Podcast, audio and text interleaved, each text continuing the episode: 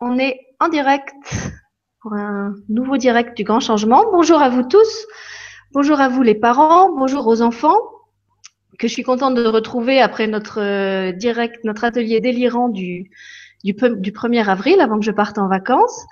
Et bonjour à toi Edwige qui est avec nous aujourd'hui et qui va nous parler de l'intérêt du massage et des mandalas pour les enfants mais aussi pour les grands. Bonjour Sylvie, je suis très heureuse d'être là. Je te remercie. Je remercie aussi Stéphane qui m'a incité à venir parler de ce que je fais. Et un petit merci aussi à sa maman qui est à l'origine de notre premier contact, euh, voilà, euh, grâce au mandala. Donc, euh, en fait, après plusieurs années, une quinzaine d'années de, de maîtresse, euh, dans l'éducation nationale, j'ai une remise en question sur euh, ma carrière et puis euh, j'ai découvert donc le massage à l'école et donc je suis devenue instructrice du, du programme de massage à l'école qu'on peut faire en famille également. Et puis les mandalas m'ont aidé aussi à cheminer et donc je continue toujours à faire des mandalas, à en créer. Voilà. Donc on, va vous parler de ça euh, plus en détail tout à l'heure. Ce qu'on avait décidé avec Edwige, euh, comme on l'a fait dans d'autres ateliers, c'était de commencer tout de suite par, euh, par vous mettre dans le bain, par des activités pratiques que les enfants pourront faire avec vous. Et puis après, on aura une partie questions-réponses comme d'habitude, où les enfants pourront soit rester, soit retourner jouer de leur côté si nos discussions ne les intéressent pas. Donc euh, comme vous le savez, moi, mes, mes, ateliers ne sont jamais très très très carrés. Hein. Il y a toujours une, part d'improvisation. Euh, c'est ma personnalité qui est comme ça. Je suis euh, structurée, mais pas de partout, comme comme m'a défini quelqu'un qui, qui, se reconnaîtra en, en m'écoutant. Et euh, ben, en fait, pour les émissions, c'est un petit peu pareil. On avait préparé euh, avec Edwige, on avait défini un programme qui devait être donc de commencer par un, un petit jeu de massage. Après, il y avait une histoire. Euh, après l'histoire, il y avait les questions-réponses, et puis on finissait par un, un autre jeu de massage. Euh, donc je vous rassure, ce programme-là, on va le suivre. Sauf que moi, j'ai eu ce matin une euh, commande en direct par mon, mon oreillette du cœur qui m'a demandé de, de, faire autre chose avant ce, ce, premier jeu de massage. Et puisqu'on va parler des mandalas, ben, je trouve que ça s'y prête très bien, puisqu'en fait, le mandala, c'est un outil qui, qui recentre, qui permet de, de rassembler son, son, énergie et de la, de la, remettre au centre. Et en fait, ce que j'ai envie de vous proposer euh, aujourd'hui, c'est qu'avant qu'on commence l'émission, on se, on relie tous par le cœur. Euh, qu'on imagine qu'on fait comme une grande ronde où on se tient tous euh, par la main, comme si on était tous sur une, grande roue ou, autour d'un grand soleil, et chacun de nous serait un des rayons de soleil, à la fois relié au centre du soleil et à la fois relié à tous les autres qui tient par la main. Et donc, euh, je vais vous mettre à l'écran euh, pendant quelques secondes, je sais pas, peut-être juste une minute, un, un mandala café Edwige que vous pouvez regarder ou pas. Et ce que je vous propose, c'est simplement de prendre un petit temps comme ça, euh, où on va tous être en silence et aller dans nos cœurs. Euh, donc, ne faites pas des trucs compliqués. Euh, il n'y a pas besoin de prendre la position du lotus. Il n'y a pas besoin de faire du yoga. Euh, euh, faites ça simplement, comme comme ça vous vient, ça vous vient. Mettez votre, votre conscience dans votre cœur et, et vous imaginez ça, qu'on qu'on se tient tous par la main et qu'on s'envoie chacun, chacun vers le centre et en même temps chacun entre nous. Euh, ce qu'il y a en ce moment dans nos cœurs. Voilà, je vais vous, je vais vous mettre l'image à l'écran. Comme ça, vous allez la voir. Et puis, on se retrouve après ce petit, ce petit moment-là. Euh, voilà, je crois que maintenant vous l'avez, Edwige, tu le vois? Oui, oui, c'est bon. Voilà, donc maintenant tout le monde a l'image. Donc, je vous propose simplement, pendant, euh, je sais pas, le, le temps que, que, mon cœur me dira, de, de tous se relier et puis de, de former comme un grand mandala par le cœur, un grand mandala énergétique entre nous, tous les, participants de l'émission qui sont déjà nombreux puisqu'on est déjà plus d'une centaine. Voilà, je vous remercie d'être tous là et, et, je me tais et, et je vous envoie ce qu'il y a dans mon cœur maintenant.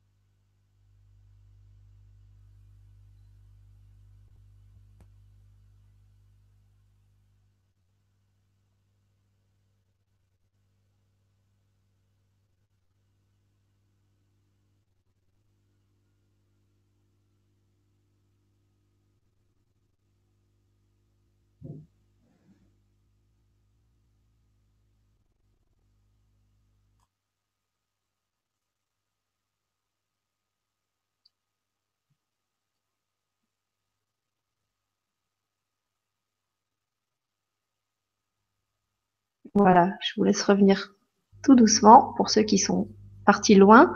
En fait, j'avais envie de, de vous proposer ça parce qu'on on entend toujours cette phrase qu'on est tous un, que qu'on est tous les cellules d'un même corps vivant. Et euh, c'est quelque chose qu'on peut ressentir. En tout cas, moi, je le, je le ressens. Et euh, je pense que c'est bien qu'on le vive pas seulement au niveau de la tête, au niveau du, du mental et de, de l'idée qu'on s'en fait, mais que de temps en temps, on prenne aussi le temps de le ressentir. Donc, je ne sais pas si, si ça marche à distance, je ne sais pas si ça marche pour tout le monde. Euh, si ça marche pas, c'est pas grave. C'était juste un jeu qui, qui, est vraiment sans conséquence et ça ne veut pas dire que vous êtes moins doué ou moins connecté que que quelqu'un d'autre. Mais en tout cas, j'avais j'avais envie de, de commencer l'émission comme ça. Voilà. Edwige, ça va pour toi? Tu es oui, oui, parmi nous? Alors, donc comme promis, on va maintenant tout de suite euh, passer à la pratique avec un petit jeu de massage euh, pour lequel vous euh, appelez ma fille. Voilà, je vais te laisser appeler ta fille et puis en, entre temps je, les, je leur explique un petit peu. Euh, donc c'est un jeu qu'on vous propose de faire par deux. Donc si vous êtes un adulte et un enfant, vous le faites entre vous. S'il y a plusieurs enfants, les enfants peuvent le faire euh, entre eux. Euh, S'il y a un adulte et, trois enfants, par exemple, les deux enfants peuvent faire ensemble et l'adulte fait avec l'autre enfant. Voilà, essayez simplement de former des, des, binômes, ce sera plus simple parce qu'en fait, dans ce jeu, il y en a un qui va être un tableau et il y en a un autre qui va être celui qui écrit ou qui dessine sur le tableau. Et après, on va échanger les rôles. C'est pour ça qu'il faut être deux. Donc, de son côté, Edwige a, a, appelé sa fille. Je vais vous mettre la caméra sur elle, comme ça, vous pourrez bien voir tous les gestes. Voilà, et on va vous proposer, voilà, de faire en même temps, euh, de faire chez vous, en même temps qu'Edwige, le petit jeu qu'elle va vous, vous expliquer maintenant. Voilà, alors en fait, euh, les deux outils que je propose, massage et mandala, c'est des outils vraiment qu'on a à portée de main, qui sont pratiques, efficaces et ludiques, et donc faciles à faire. Donc, euh, pour démarrer cette relation de toucher, qui n'est pas toujours évidente pour tout le monde, donc en fait, on n'oblige pas un massage ou une relation de toucher. Donc, euh, à chaque fois, on va demander la permission et c'est pas parce qu'on est un parent qu'on peut obliger un massage quand ce sera un massage à faire. Donc, je vais demander à ma fille la permission de, de lui faire un massage ou un jeu euh, qui n'est tactile. Donc, Éléonore, est-ce que tu veux bien que je te masse? Oui. Voilà. Et donc, je vous invite à faire la même chose. Donc, euh, L'essentiel, c'est que vous voyez un peu ce que je fais, que vous écoutiez les, petites explications et puis vous reproduisez. Et donc, l'essentiel, c'est d'être aussi toujours à l'écoute de, de l'autre. Donc, un massage, ça doit toujours être agréable. Donc, si c'est désagréable, celui qui reçoit le massage doit le dire. Voilà, c'est le respect de soi-même. On, on, est à l'écoute de soi et on se respecte.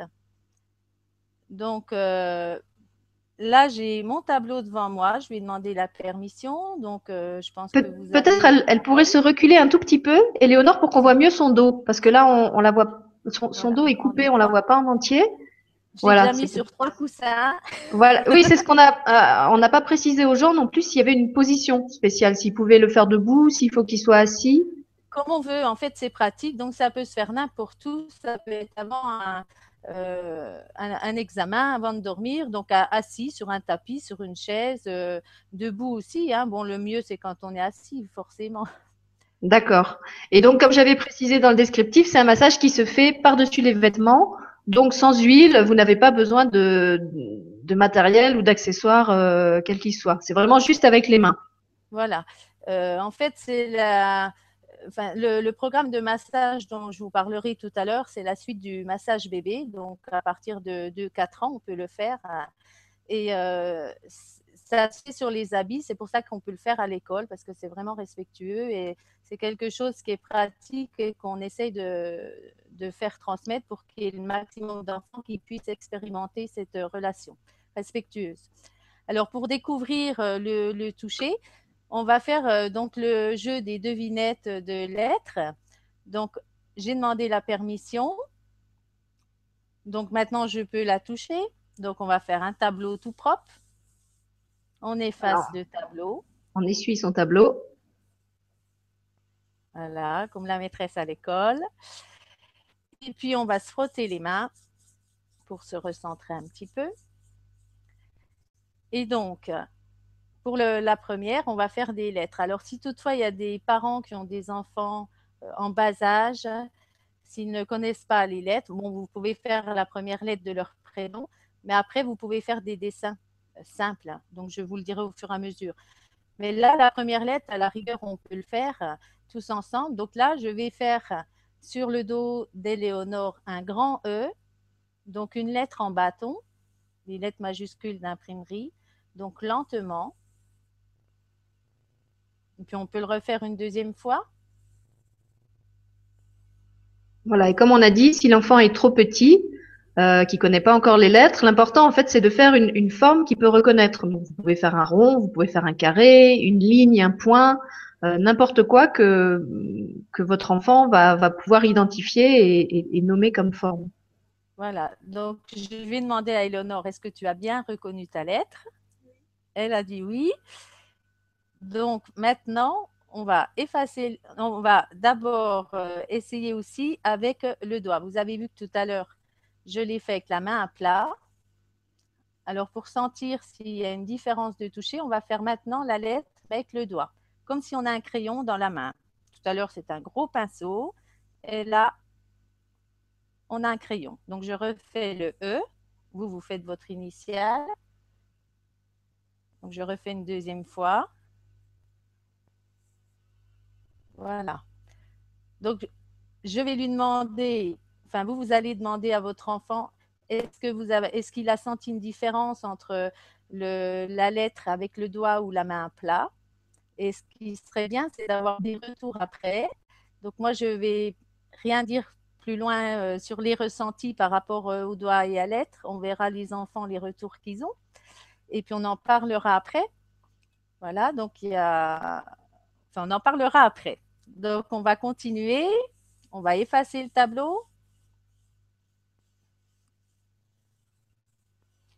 Voilà, ça c'était l'exemple pour que tout le monde allait faire, euh, faire ensemble pour vous montrer comment ça se passe. Donc maintenant, on va continuer, mais avec le gros pinceau, donc la main à plat. Donc on parlera après euh, pourquoi. Donc là, on va continuer. Donc maintenant, je ne vais plus, faire, plus lui dire euh, ce qu'elle doit faire. Je vais lui faire une devinette. Donc je choisis une lettre dans ma tête. Donc à vous de choisir une lettre aussi, celui qui m'a choisi une lettre dans sa tête. Et Ou une forme sur le dos. Ou une forme pour euh, les plus petits. Après, à partir euh, oui, de 5 ans, on va faire une lettre. Euh, vraiment, les plus petits, on va faire une forme. Mais on va rester sur les lettres pour pas trop mélanger de, de choses différentes. D'accord. Je vous invite, on va en faire une ensemble.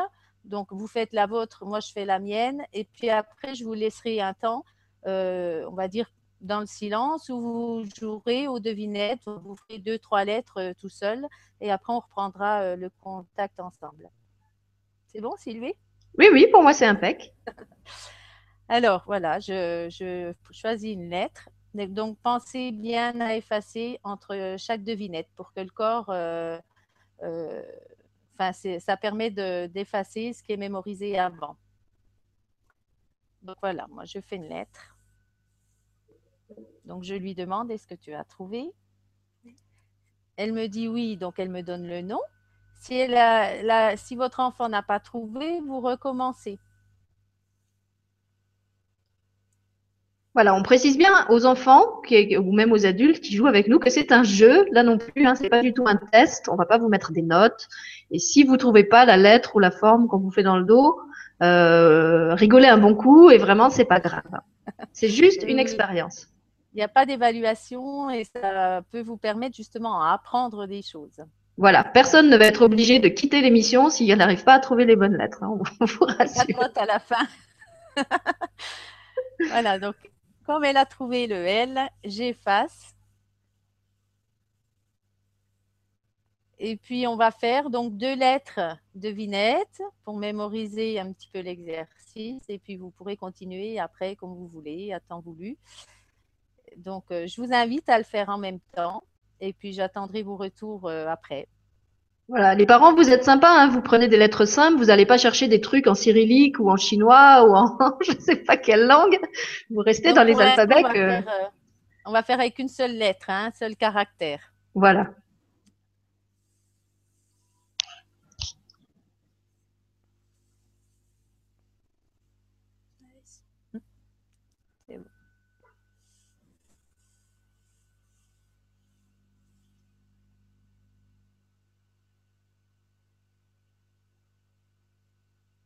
Donc si vous avez fait la lettre, on efface le tableau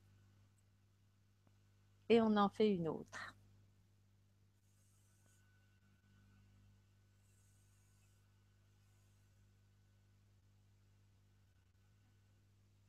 Je recommence. C'est bon? D'accord. Si, c'est ça. Je suis en train de penser à une chose, Edwige. S'il y a des gens qui nous regardent et qui sont tout seuls, comment est-ce qu'ils peuvent faire? Est-ce qu'ils peuvent se le faire à eux-mêmes euh, sur une autre partie du corps que le dos? Parce que bon, dans le dos, c'est difficile. Je sais pas, est-ce qu'ils peuvent se le faire sur le bras en fermant les yeux ou comment est-ce qu'ils peuvent faire? Disons que ça sera des automassages, mais le, on va dire le jeu des devinettes, par exemple, ça peut aider euh, à l'apprentissage des lettres à l'école, à la concentration, puisqu'on se concentre sur ce qu'on nous fait dans le dos et ce n'est pas toujours évident. Mm. Donc, c'est vrai que si vous avez l'occasion de jouer à ce petit jeu, euh, euh, même en tant qu'adulte, hein, ça aide à la concentration et apprendre à ressentir ce qu'on nous fait dans le dos. Voilà.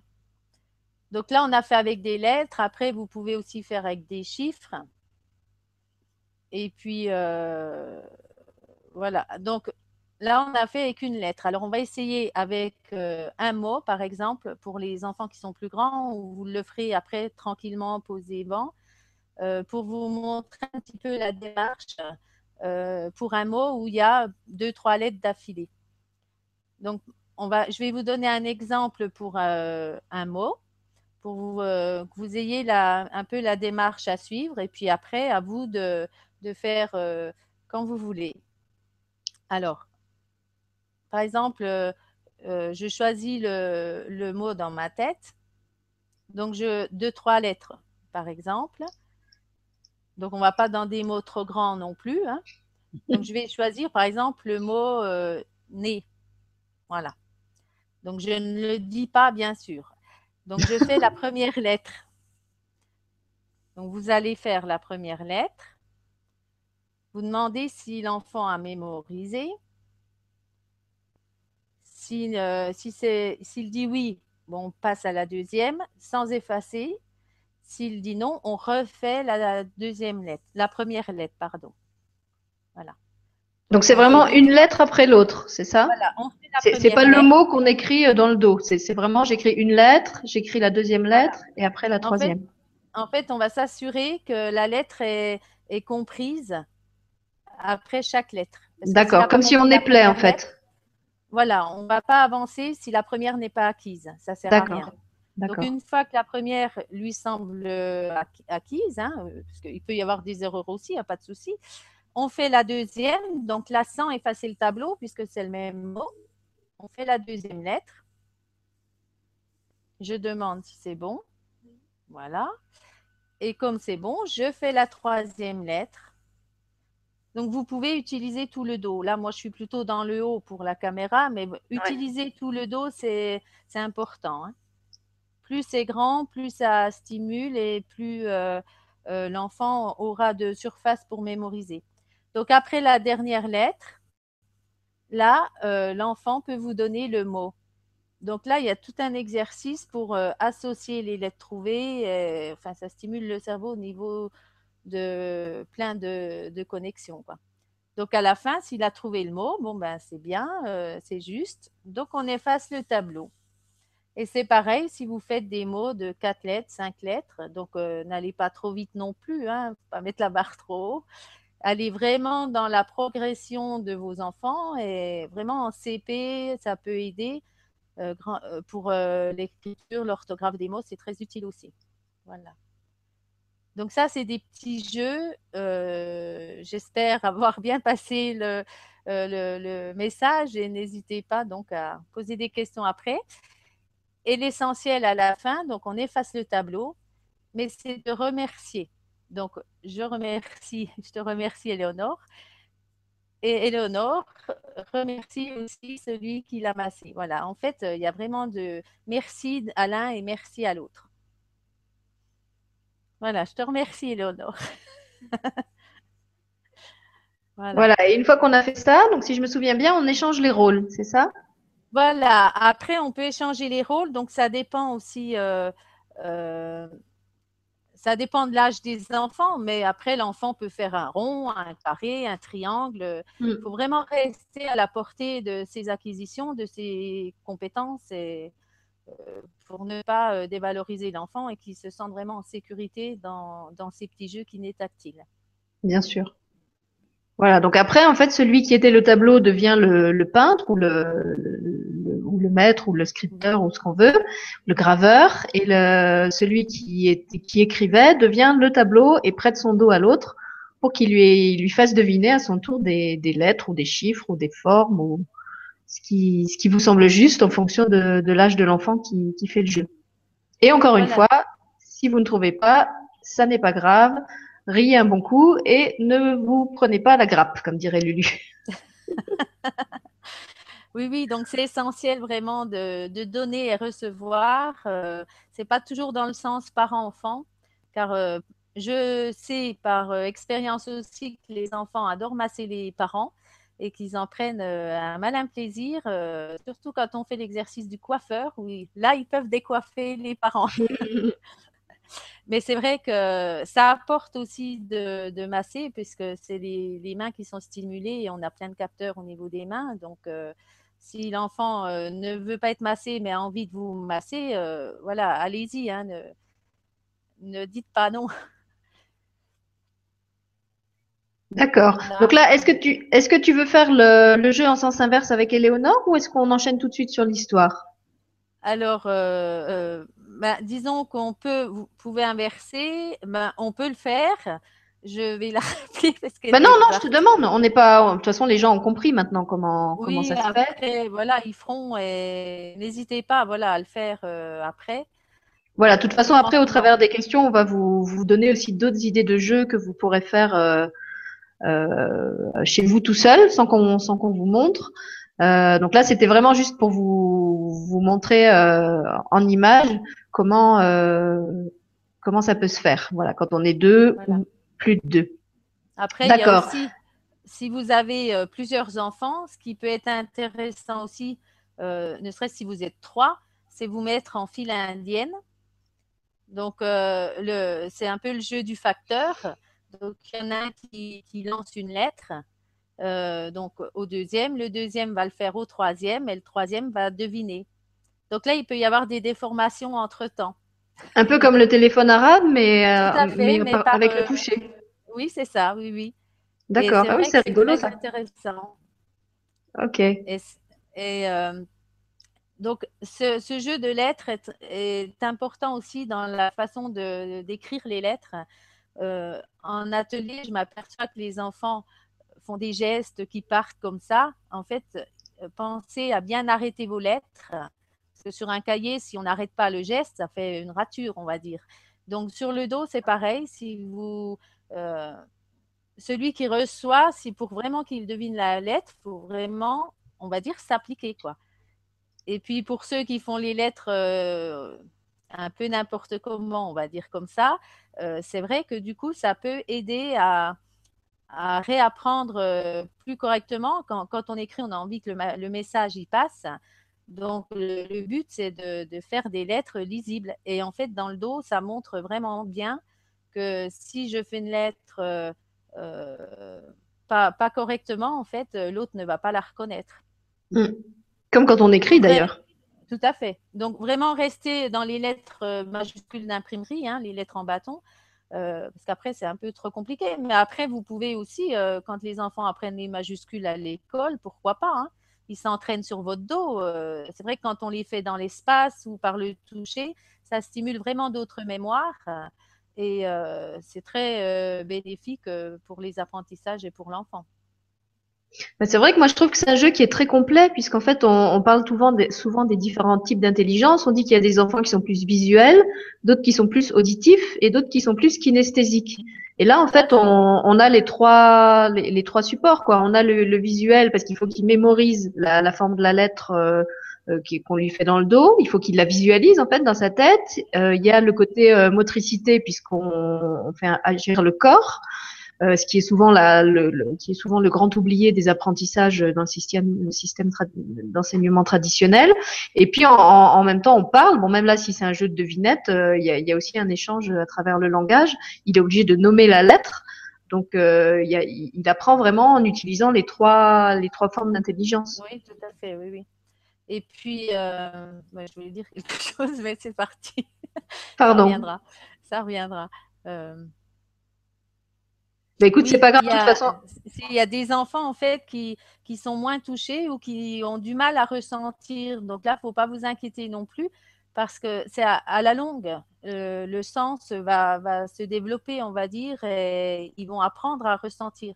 J'ai eu un enfant dernièrement qui ne reconnaissait pas du tout la lettre que l'autre lui faisait dans le dos et on avait beau lui faire. Euh, il y, a, y, a, a, y, a, des blocages, il y a des mémoires peut-être qui font que que ça passait pas. Alors pourquoi hein, La raison est inconsciente.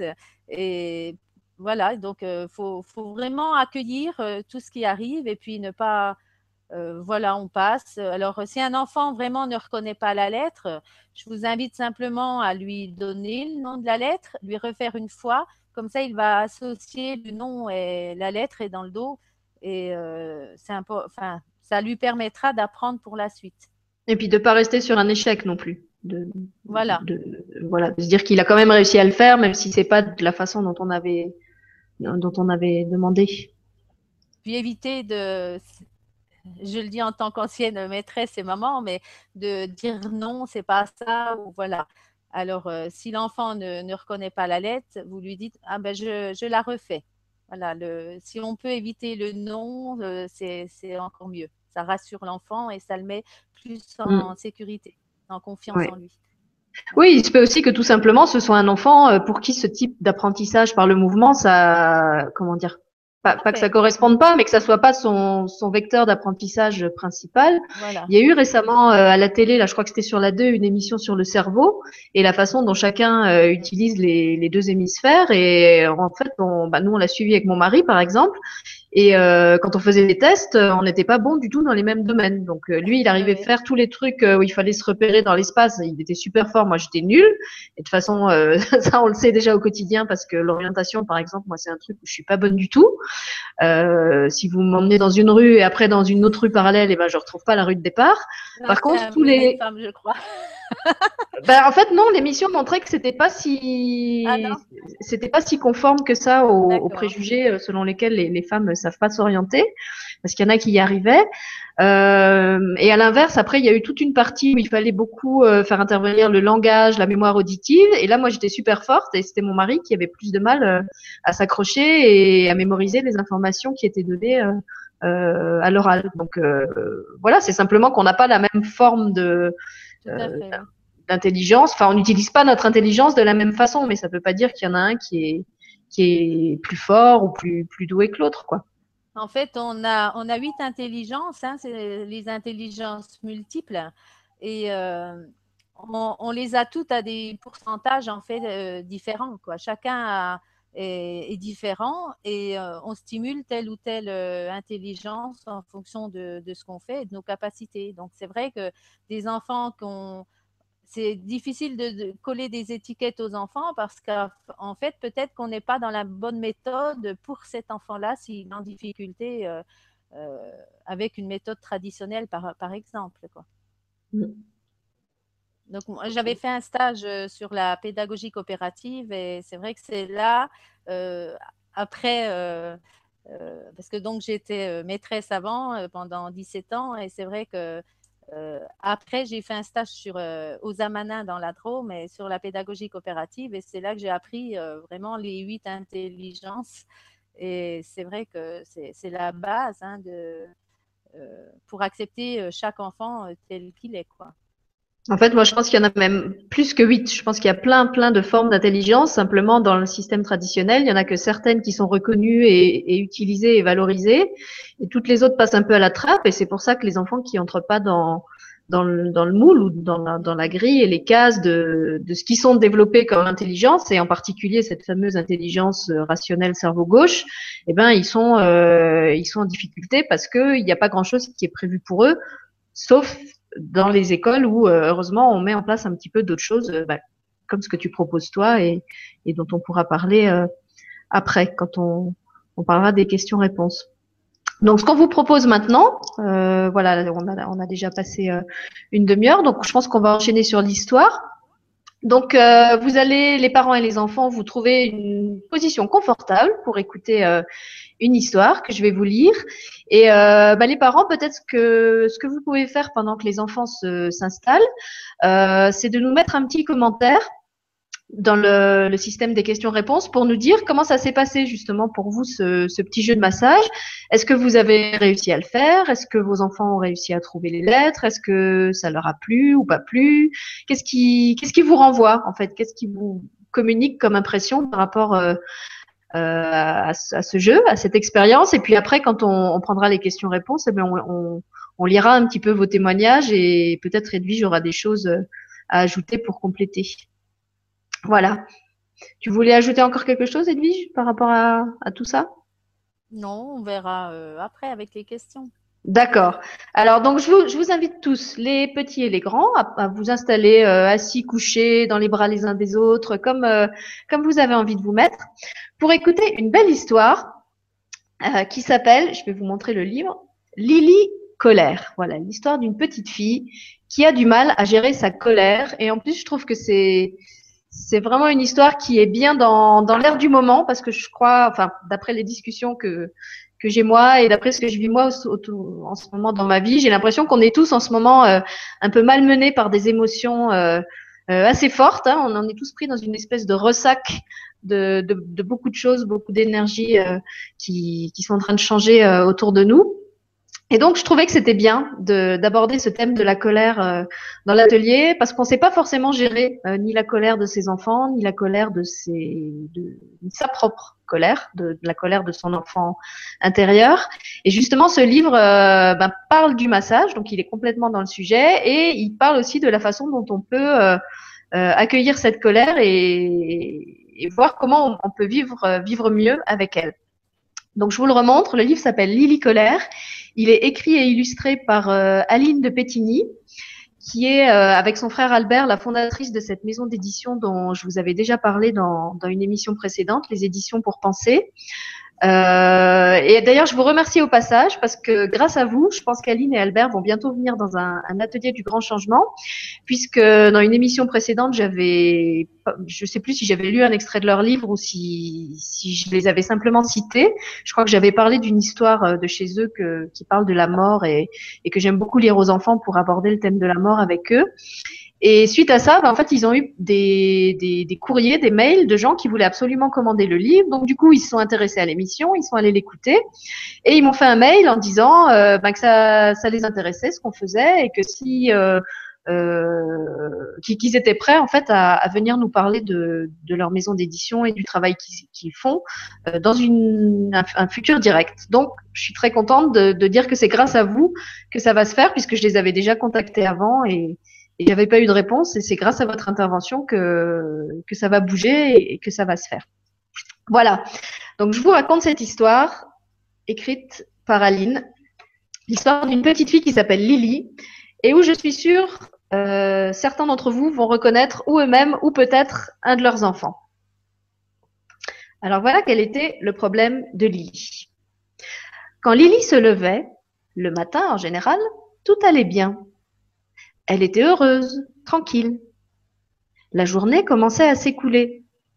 Elle déjeunait, se promenait, s'occupait de son jardin, de ses dessins, prenait le temps de coudre, de bricoler. Tout allait bien. Mais au cours de la journée, sans savoir pour qui, pourquoi, sans raison, des bulles de colère commençaient à apparaître là, juste au milieu de son ventre. Elle les sentait monter, petit à petit. Puis, d'un coup presque sans prévenir, la colère sortait par vagues, par mots, par coups de pied, coups de poing. Elle s'en voulait, Lily. Elle s'en voulait de ne pas pouvoir empêcher ces vagues, de ne pas pouvoir arrêter les mots qu'elle n'aimait pas dire, de ne pas pouvoir empêcher ses pieds de taper par terre et ses mains de frapper. Et quand les vagues se faisaient moins hautes, quand le vent disparaissait, quand le calme reprenait petit à petit sa place, Lily pleurait. Je suis méchante. Je suis méchante et c'est tout. Puis, une fois calmée, la journée reprenait son cours. Mais ce n'était plus pareil. Et chaque matin était différent du précédent. Elle était heureuse, mais un peu moins. Elle était tranquille, mais beaucoup moins.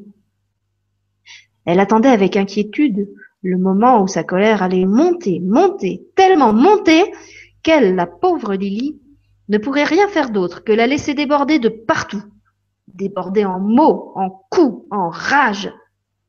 Elle ne se voyait plus.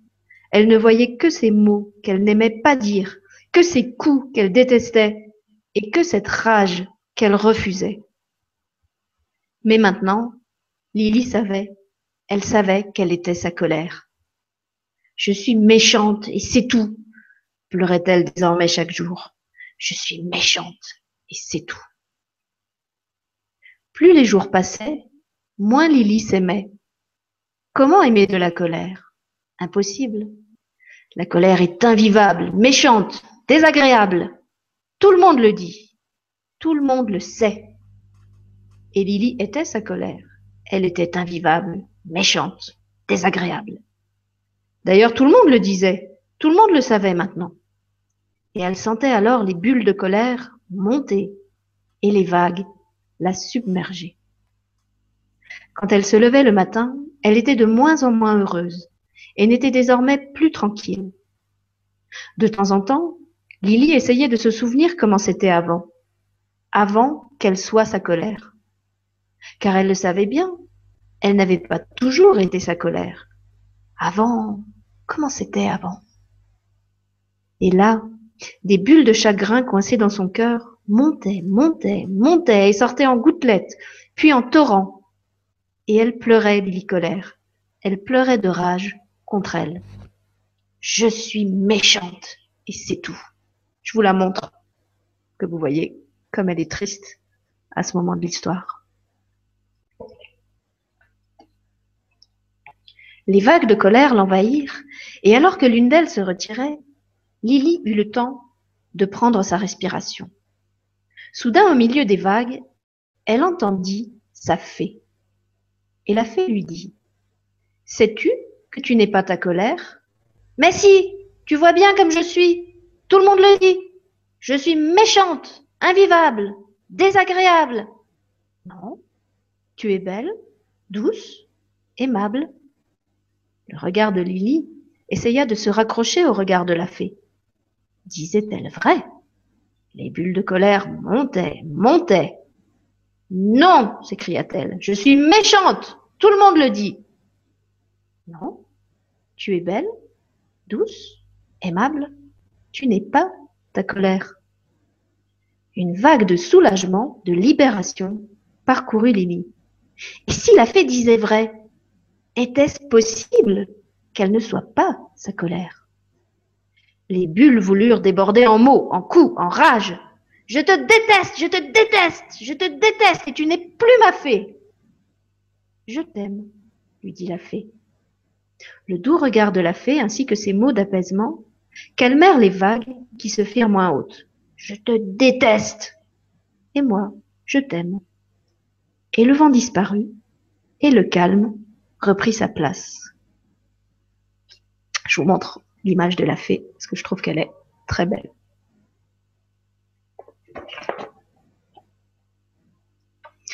Tu n'es pas ta colère. Il y a toi et il y a ta colère. Comme il y a toi et il y a tes rires ou tes larmes. Une douce vague de soulagement arriva, accompagnée de frissons de bien-être.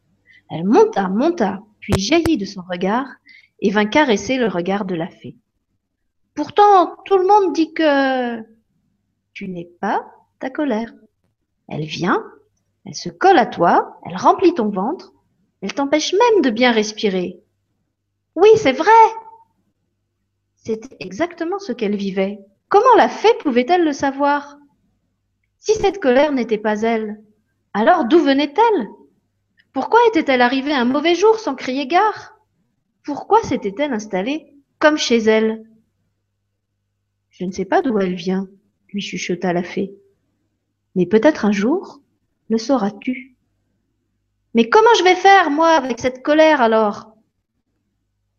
La sens-tu quand elle arrive? Oui. Lily connaissait bien cette sensation. Ces bulles qui se coinçaient dans son ventre, qui l'empêchaient de bien respirer. Oui, elle la sentait venir, cette colère qui n'était pas elle. Et elle la redoutait. Au moment où tu la sens venir, peut-être peux-tu m'appeler. Je crois que je pourrais t'aider. Qu'en dis-tu? On peut essayer? Oui, oui, on peut essayer, murmura Lily, pleine d'espoir. Quand elle se leva le lendemain matin, tout allait bien. Elle était plus heureuse et plus tranquille que la veille. Elle déjeuna, se promena, s'occupa de son jardin, de ses dessins, prit le temps de coudre, de bricoler. Mais au cours de la journée, sans savoir pour qui, pourquoi, les bulles de colère commencèrent à apparaître là, juste au milieu de son ventre. Et avant qu'elle ne commence à monter, Lily appela sa fée qui arriva sans tarder. La fée se pencha sur Lily, lui prit les mains et au grand étonnement de Lily, elle les massa délicatement, puis remonta sur ses bras pour arriver aux épaules. Au fur et à mesure, Lily sentait la colère se détacher d'elle. Elle fit bien attention à bien respirer, profondément. Et là, les bulles n'eurent pas le temps de monter en elle. Petites et grandes, elles se détachèrent et s'envolèrent, portées par une légère brise de soulagement. Pas de vent, pas de vagues de mots, de coups de pied ou de coups de poing, rien. Juste Lily, sans colère, heureuse et tranquille.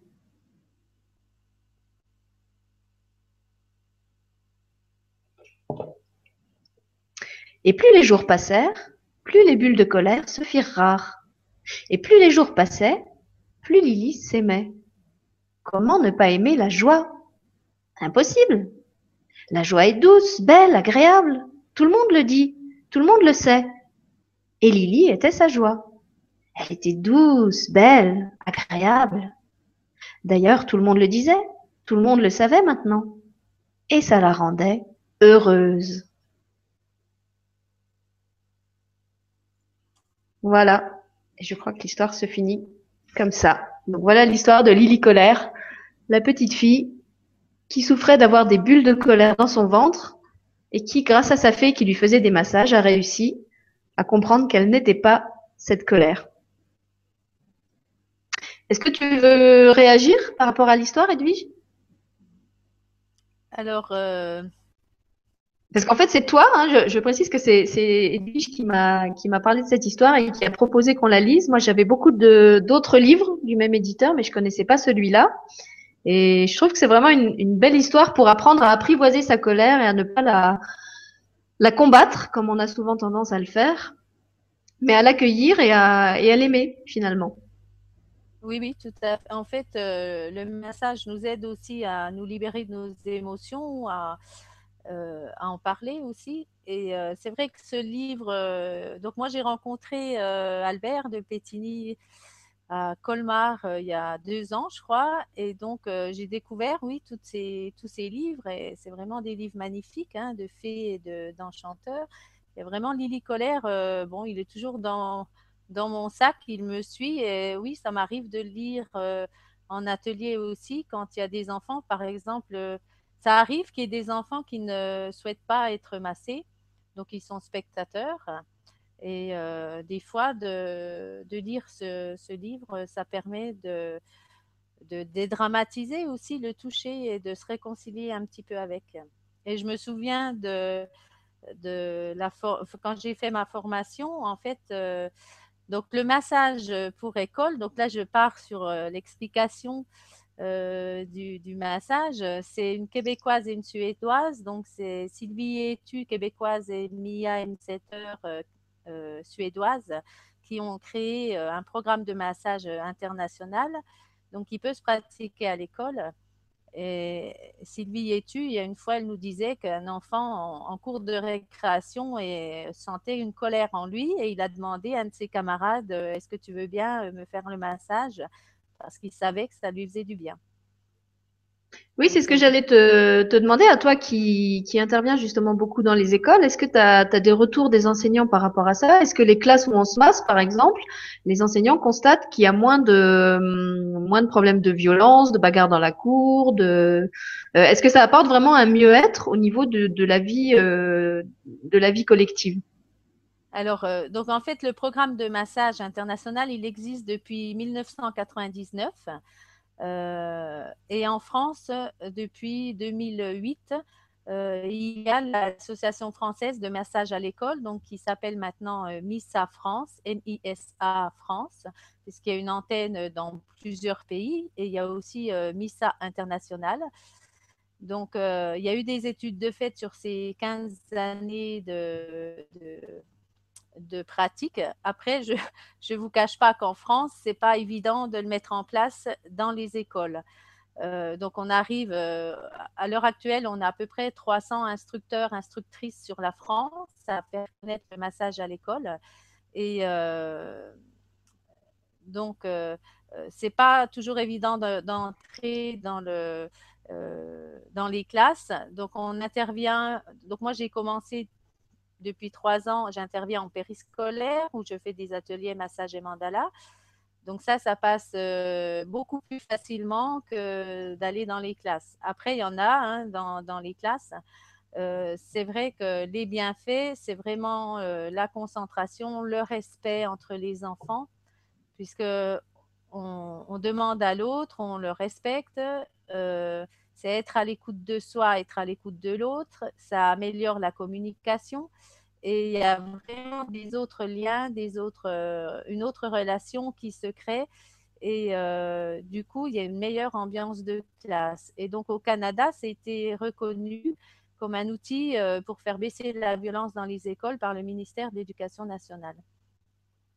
D'accord. Et même sans, sans, parler seulement des écoles, je pense que même au sein d'une famille, si tu dis ça, voilà, si ça agit au niveau d'un groupe aussi gros qu'une classe ou une école, je pense que les effets sur une famille sont sont importants aussi. Après, moi, j'ai pas d'expérience euh, professionnelle avec le massage.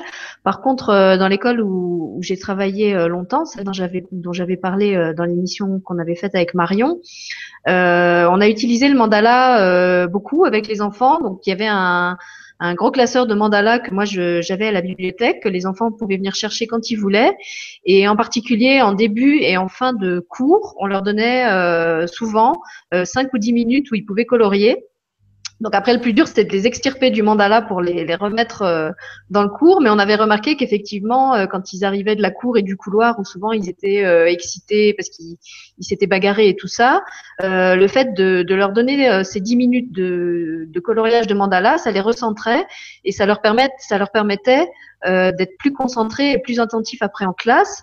Euh, donc quand les, les, profs des autres écoles nous disaient oui mais euh, pendant ce temps-là c'est 10 minutes vous avez fait pas fait cours peut-être qu'effectivement on n'avait pas fait cours au sens classique du terme mais après on avait une qualité de cours qui était euh, qui était meilleure.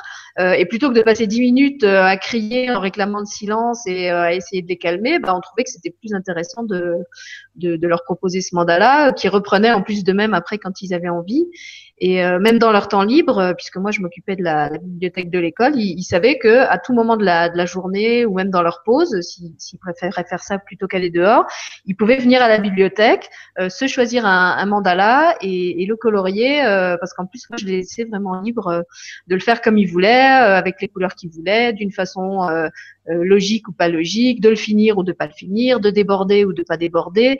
Il y avait vraiment pas de pas d'injonction de, bien faire ou de suivre une, méthodologie euh, imposée. Et du coup, euh, c'est vrai qu'ils en demandaient souvent. En fait, je sais pas si, sais pas si toi, tu as eu l'occasion d'utiliser le mandala en classe quand tu étais, maîtresse. Euh, si, je l'ai utilisé, enfin, surtout mes dernières années, puisque j'en créais. Donc, mais avant, bon, je ne connaissais pas tous les bienfaits du mandala mais en fait, c'est les mêmes bienfaits hein, pour les massages, les mandalas. c'est détente, recentrage, rééquilibrage, libérer les, émotions. Et vraiment, c'est pas du temps de perdu du tout. et d'ailleurs, c'est. oui. Vas-y, bah, je te laisse finir, puis je dirai après. Au niveau, euh, au niveau massage, donc tout à l'heure, on a fait un jeu, on va dire, euh, tactile de découverte. Après, en classe, c'est pas ça qu'on fait. Hein. Euh, on transmet donc un programme euh, international de massage, donc de 15 exercices qu'on apprend en plusieurs séances. C'est toujours pareil. Donc là, c'est entre enfants. Quand c'est à l'école, c'est entre enfants, mais on peut aussi l'apprendre en famille. Et ce sont des exercices donc toujours faits sur les habillés, on va dire, pas sur les habits.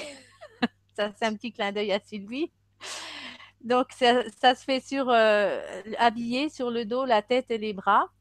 Et puis, euh, après, l'enseignant euh, fera la séance tout seul. Nous, on vient pour les séances d'apprentissage. On peut refaire une séance de révision de temps en temps ou s'assurer que tout va bien ou si l'enseignant demande, on revient, il n'y a pas de souci. Mais c'est un programme qui après peut être euh, utilisé euh, sans fin en fait. On l'apprend par exemple en classe de CP.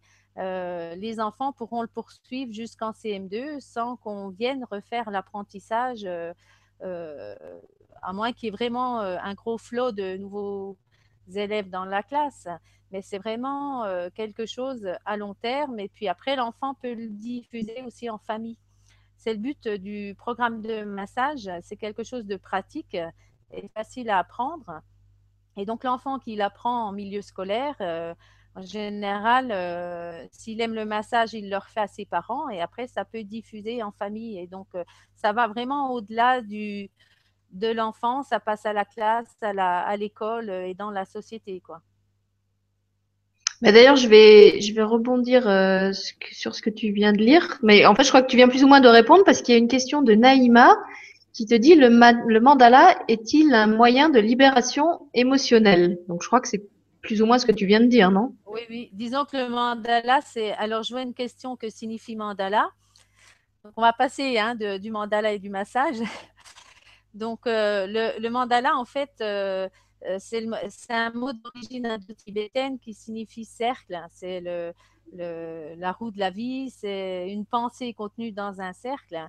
Et le plus simple des mandalas, c'est on va simplifier par notre cellule avec le noyau et l'enveloppe autour. Donc ça, c'est le plus simple des mandalas, mais c'est aussi les deux caractéristiques essentielles d'un mandala.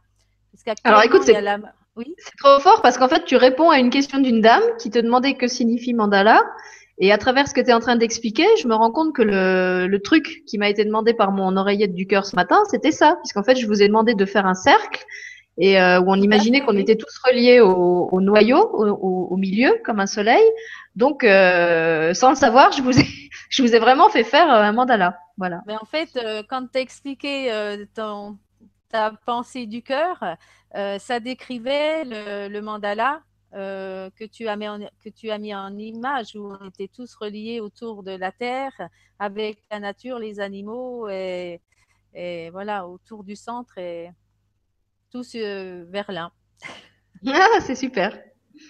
Merci l'oreillette. donc, au niveau du mandala, donc le mandala, c'est vrai qu'il peut être utilisé en moment de détente. Ah, après, il y a tout un travail intérieur qui se fait inconsciemment, mais ça peut être aussi utilisé euh, en thérapie, euh, vraiment en développement personnel, puisque c'est une, puissance, euh, c'est très puissant. Donc, au niveau des enfants, ça, c'est utilisé vraiment pour les aider à se poser, à se recentrer. mais l'essentiel, enfin, c'est ce que je dis à, à tous les enseignants, anciens collègues que je rencontre, c'est vraiment si vous faites des mandalas en classe, donc je leur explique vraiment qu'il faut qu'il y ait un centre et puis une limite euh, autour. En fait, la limite autour, ça représente la, protection. Donc, on se sent en sécurité. Et euh, c'est vraiment un temps pour eux, donc ils le colorient comme ils veulent, ou ils veulent, comme tu as dit tout à l'heure. Hein, c'est vraiment libre. Euh, si on commence à mettre une ou deux directives, on peut, en fait, ça recrée presque des blocages inconsciemment, ou ça peut créer des, voilà, ça, ça refait un peu les, les lignes directionnelles de, l'école. Et là, vraiment, pour que l'enfant se recentre sur lui, c'est vraiment de le laisser face à lui-même. quoi. Oui, de toute façon, le mandala, il est déjà structuré en lui-même. Donc, à la limite, il n'y a même pas besoin de donner une, méthode euh, à l'enfant. S'il suit les lignes du mandala, euh, et après, libre à lui de les suivre euh, ou pas, parce que moi, j'en ai vu qui coloriaient effectivement d'une manière pas, ah ben, qui pour un adulte pouvait paraître pas cohérente. Voilà. Euh, c'est vrai que pour nous, l'adulte, on a l'impression que, euh, par exemple, la, dans le mandala, bah, s'il y a quatre carrés, il faudrait que les quatre carrés euh, soient de la même couleur. Ben, pour l'enfant, non. L'enfant, il va peut-être faire quatre carrés d'une couleur différente. Mais en même temps, ça n'empêche pas d'identifier que c'est un carré. Après, c'est notre notre modèle. Et par rapport à ce que tu disais sur le fait que les mandalas euh, nous équilibrent, bah, il ne faut pas oublier que dans la plupart des, traditions euh, sacrées, euh, sur les, lieux sacrés, que ce soit dans les monastères tibétains, que ce soit dans nos cathédrales avec les rosaces ou les labyrinthes, toutes ces formes-là, c'est des formes de, de mandala, sauf, sauf erreur de ma part. Donc ça montre bien que c'est vraiment des, des, formes qui ont un, une, action euh, énergétique ou vibratoire ou structurante. Enfin, moi, je ne suis pas assez calée dans ce domaine pour le dire, mais je pense que si les, bâtisseurs de lieux sacrés euh, ont choisi cette forme-là, euh, c'est sûrement pas anodin parce que vu les connaissances qu'ils avaient, euh, euh c'est qu'elles devaient agir d'une certaine façon sur les gens qui, qui, se trouvaient dans le lieu. Et ce qui me vient aussi, c'est que quand on a un enfant euh, qui est pas forcément euh, à l'aise avec le coloriage, qui, qui soit trop petit, soit aime pas justement les choses qui demandent d'être très minutieux. Euh, on pense au, mandala, coloriage, mais il y a plein d'autres façons de faire des mandalas. Il y a justement ces fameux mandalas labyrinthes, un peu comme le, le mandala de, de Chartres, qu'on peut parcourir avec ses pieds. je pense à ma copine Brigitte, je sais pas si, si elle est en ligne aujourd'hui et si elle nous suit, qui m'a envoyé aujourd'hui une superbe photo d'un atelier mandala qu'elle a qu'elle a faite dans son jardin, voilà, parce qu'elle elle, elle, travaille beaucoup avec les, les, plantes, donc on peut prendre des matériaux, des écorces, des fleurs, euh, euh, pareil, toujours en les remerciant. Euh, on peut prendre des pommes de pin, on peut prendre des cailloux. Moi, j'ai vu des gens qui en faisaient euh, sur la plage avec des, des galets dans le sable. Euh, vous pouvez très bien vous amuser à créer des mandalas avec toutes sortes de, de matériaux et, de supports, avec des trucs recyclés, avec ce que vous voulez en fait de toute façon, dès qu'on on travaille en fait sur soi euh, avec la forme du mandala. Donc, dès qu'on est on travaille autour d'un centre, euh, on, travaille sur soi. Le centre, ça nous représente euh, nous. Et alors justement, alors vas-y, je te laisse finir parce qu'il y, a une question dans ce, dans ce sens-là. Oui, en fait, on va dire que nous, on n'a rien inventé puisque une fleur, c'est un mandala hein, avec le cœur et les pétales qui se répètent autour.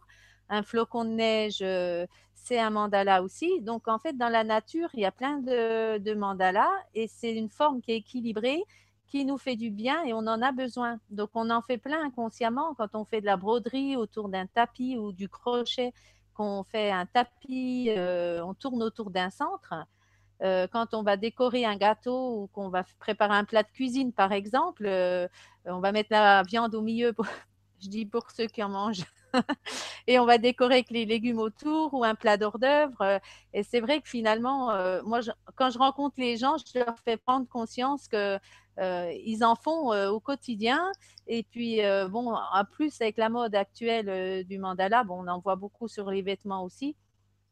Et je me disais que si en ce moment c'est la mode du mandala, je me dis que le monde va tellement mal qu'il y a vraiment besoin de, de, rééquilibrer tout ça par tous les moyens, donc euh, consciemment ou inconsciemment. Oui, ou même je suis en train de penser à certains crop circles. Je pense aux, émissions qui avaient été faites par Nora. Euh, on voit bien qu'il y a certains crop circles qui, ressemblent tout à fait à des vitraux de cathédrale, qui ont des formes géométriques qui, pourraient très bien être des, mandalas. Mais en fait, justement, vas-y le mandala a une puissance énergétique euh, aussi. Hein, le, mandala de, base, en fait, la cellule, quand on la. Euh, je cherche là mon livret, parce que je l'ai.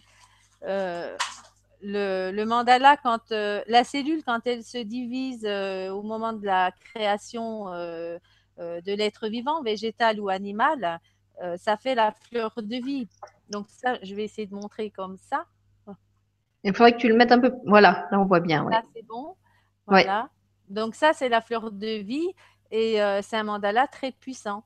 Donc ça, je l'ai appris en fait en, lors d'une conférence de la géométrie sacrée où plein de bases de la vie, euh, l'étoile à six branches, c'est aussi euh, les bases de, de, la création et c'est des mandalas. Donc c'est vrai que le mandala est, on l'a pas sorti il n'y a pas longtemps. C'est pas parce que c'est mmh. la mode que voilà, on l'a fait sortir comme ça. Non, non.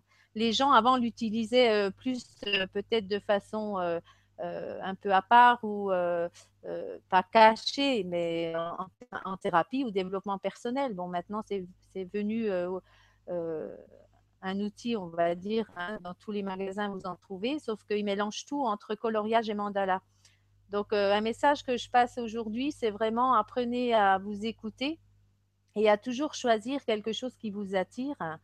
Euh, parce que coloriage anti-stress, c'est pas forcément des mandalas et si ça vous attire pas, ça peut même faire l'effet inverse en fait, vous perturber intérieurement plutôt qu'autre chose. Alors justement, attends, je vais, je vais te poser la question parce qu'elle est vraiment complètement dans ce sens. C'est euh, Warrior, Warrior US 63, un guerrier qui nous demande Bonjour à vous deux, est-ce que les mandalas ont les mêmes bienfaits que de les faire soi-même ou acheter un livre de mandalas et de les colorier? Et après, il y a une deuxième question euh, du même à la suite. Est-ce qu'il faut colorier du centre vers l'extérieur ou y a-t-il une autre façon de colorier? Merci. Donc, il y a deux questions en une, en fait. Oui, merci pour la question. Donc, euh, en fait, quand on colorie un mandala, déjà rien que de regarder un mandala, inconsciemment, on est attiré vers le centre. Et le fait que le motif se répète tout autour, ça va avoir un effet apaisant. Plus le motif est harmonieux, euh, se répète d'une façon harmonieuse, plus ça va nous détendre, plus ça sera apaisant. Après, de le colorier, euh, on va jouer avec les couleurs, on va retrouver, on va se reconnecter avec son âme d'enfant. Euh, on va aussi stimuler cerveau droit, cerveau gauche en même temps. Donc, le cerveau droit, bon, pour simplifier, le cerveau droit, c'est la créativité, l'imagination, l'intuition. Et le cerveau gauche, c'est la logique, maths, réflexion. Et donc au quotidien, on sollicite beaucoup le gauche, euh, à l'école aussi, et moins le droit. À l'école, on est encore dans des méthodes plutôt cerveau gauche, et les enfants d'aujourd'hui sont vraiment plus cerveau droit, en, général, hein, euh, euh, un peu pour expliquer comme ça. Et donc de faire des, de colorier des mandalas, on va travailler un élément dans un tout, donc ça va stimuler, ça va vraiment faire coopération entre les deux cerveaux, et du coup, on va se rééquilibrer. On va libérer des tensions. Et après l'information va mieux recirculer euh, au niveau du cerveau et on va retrouver plus de potentiel. Donc ça, c'est déjà par, dans le Par rapport à la, question de les colorier plutôt du centre vers l'extérieur ou l'inverse, qu'est-ce que tu dirais toi? Alors euh, en fait, quand on, va de l'extérieur vers le centre, euh, ben, on se recentre sur soi. Si on va du centre vers l'extérieur, c'est qu'on a besoin d'aller vers les autres. Mais après, enfin, moi, je reste dans, cette façon, c'est de rester libre. Parce que si on commence à s'imposer ou à imposer quelqu'un une contrainte, si c'est pas euh, ça pour nous le mieux, si c'est pas le mieux pour nous à cet instant présent, euh, on peut recréer finalement peut-être d'autres blocages. Enfin, ça, c'est ce que je me dis euh, moi-même. Parce qu'une fois, j'ai rencontré un psychologue qui me dit, moi, je dis aux enfants de, colorier vers le centre parce qu'il a besoin de se recentrer. Et dans un sens, est-ce que l'enfant de lui-même, avec le mandala sous les yeux, il va se recentrer euh, tout seul? Peut-être pas en coloriant vraiment avec cette contrainte. Donc, après, moi, ce que je transmets, c'est vraiment de rester libre dans le mm. coloriage. Et après, on peut se dire, tiens, je l'ai colorié, je, suis allée vers le centre, ben, j'avais vraiment besoin de me recentrer. Parce que des fois, on peut commencer à un endroit, après, on va repartir à l'autre. oui, tout à fait. Moi, j'en J'en ai coloré. Pardon. Comment je non, suis comment euh, je fais le mandala, comment je suis après, et vraiment prendre conscience de son état ou des choses qui sont remontées, qui, qui, reviennent, quoi, en fait. Euh. et, après, dans l'autre bout de la question, donc euh, le faire soi-même. Donc, quand on crée un mandala, ça, c'est moi, j'ai suivi une formation sur la pédagogie du mandala avec euh, la pédagogie de Marie Pré. Et elle, elle dit que, en fait, donc, colorier un mandala, c'est se détendre. Et quand on crée un mandala, c'est vraiment du remue-ménage. Et moi, par exemple, comme j'en crée souvent, parce que je, fais des livrets de mandala coloriés, c'est vrai qu'au bout d'un moment d'en créer, j'ai besoin vraiment de, poser les choses et j'ai besoin d'en colorier pour, euh, pour poser les choses, pour euh, calmer le, feu intérieur, si je peux dire. Donc, on peut les créer soi-même. Donc, après, euh, par exemple, pour les enfants, c'est rester sur la rosace d'école hein, avec le compas. Après, on peut complexifier, on peut ajouter à la main, mais il y a une, comme une progression. On ne se lance pas dans une création comme ça, c'est vraiment comme la peur de la, page blanche. Hein. On, est perdu. En fait, le mandala nous aide à nous restructurer. Et euh, quand c'est un mandala plutôt euh, géométrique, la géométrie, c'est la, structure. Donc, euh, c'est presque une étape pour se restructurer. Et on ne va pas tout de suite dans la création comme ça c'est ce que j'allais dire, c'est des conseils. Hein, euh, c'est aussi ce qui est ce qui est intéressant avec le mandala. Je pense par exemple aux gens qui, qui font l'école à la maison euh, et qui ont besoin de enfin de faire intégrer à leurs enfants toutes les, les, les, notions mathématiques, de figures géométriques et tout ça. Je trouve que le mandala c'est un, un, super support euh, vraiment ludique. Si, si vous avez des enfants qui aiment créer, qui aiment colorier. Euh, de, de, créer des mandalas parce que ça leur fait réviser plein de choses, ça les fait mesurer, ça les fait tracer des cercles, ça les oblige à travailler la symétrie. Euh, moi, j'étais, j'étais vraiment euh, une petite fille littéraire qui aimait pas les maths, mais alors par contre, quand on a commencé à faire des rosaces à l'école, j'adorais ça et je me rappelle m'être fait des, des, cahiers et des cahiers de rosaces que je traçais, que je coloriais. après, je sais que j'ai eu aussi un jeu qui s'appelait le spirographe, qui était basé un petit peu sur le même principe où on avait des roues crantées qui, qui s'imbriquaient les unes dans les autres et qui permettait en traçant plein de cercles de faire des rosaces. Et j'adorais ce jeu quoi au point que arrivé à l'âge adulte je m'en suis même racheté un pour euh, pour pouvoir en refaire. Donc euh, oui pour tous ceux qui ont envie de, de, de faire aborder la géographie ou le graphisme un petit peu différent euh, un, peu différemment à des enfants je trouve que le mandala c'est un, un, super support parce qu'en plus il y a les il y a les couleurs il y a tout le côté euh, chromothérapie la, la, vibration des couleurs euh, qui va agir sur eux en plus de la vibration des formes donc c'est vraiment un outil intéressant. Oui, alors euh, pour les enfants, c'est vrai qu'il y a, enfin, le mandala euh, géométrique, c'est vrai qu'il y a plein, plein de notions à, apprendre. Après, il ne faut pas rebasculer dans, dans vraiment le. Il faut rester à la demande de l'enfant, en fait. on propose et puis après, on suit son rythme, on suit sa demande. Il ne faut pas que ça redevienne dans des contraintes ou voilà, faut que ça reste libre à un moment ludique et puis euh, convivial en fait. Mm.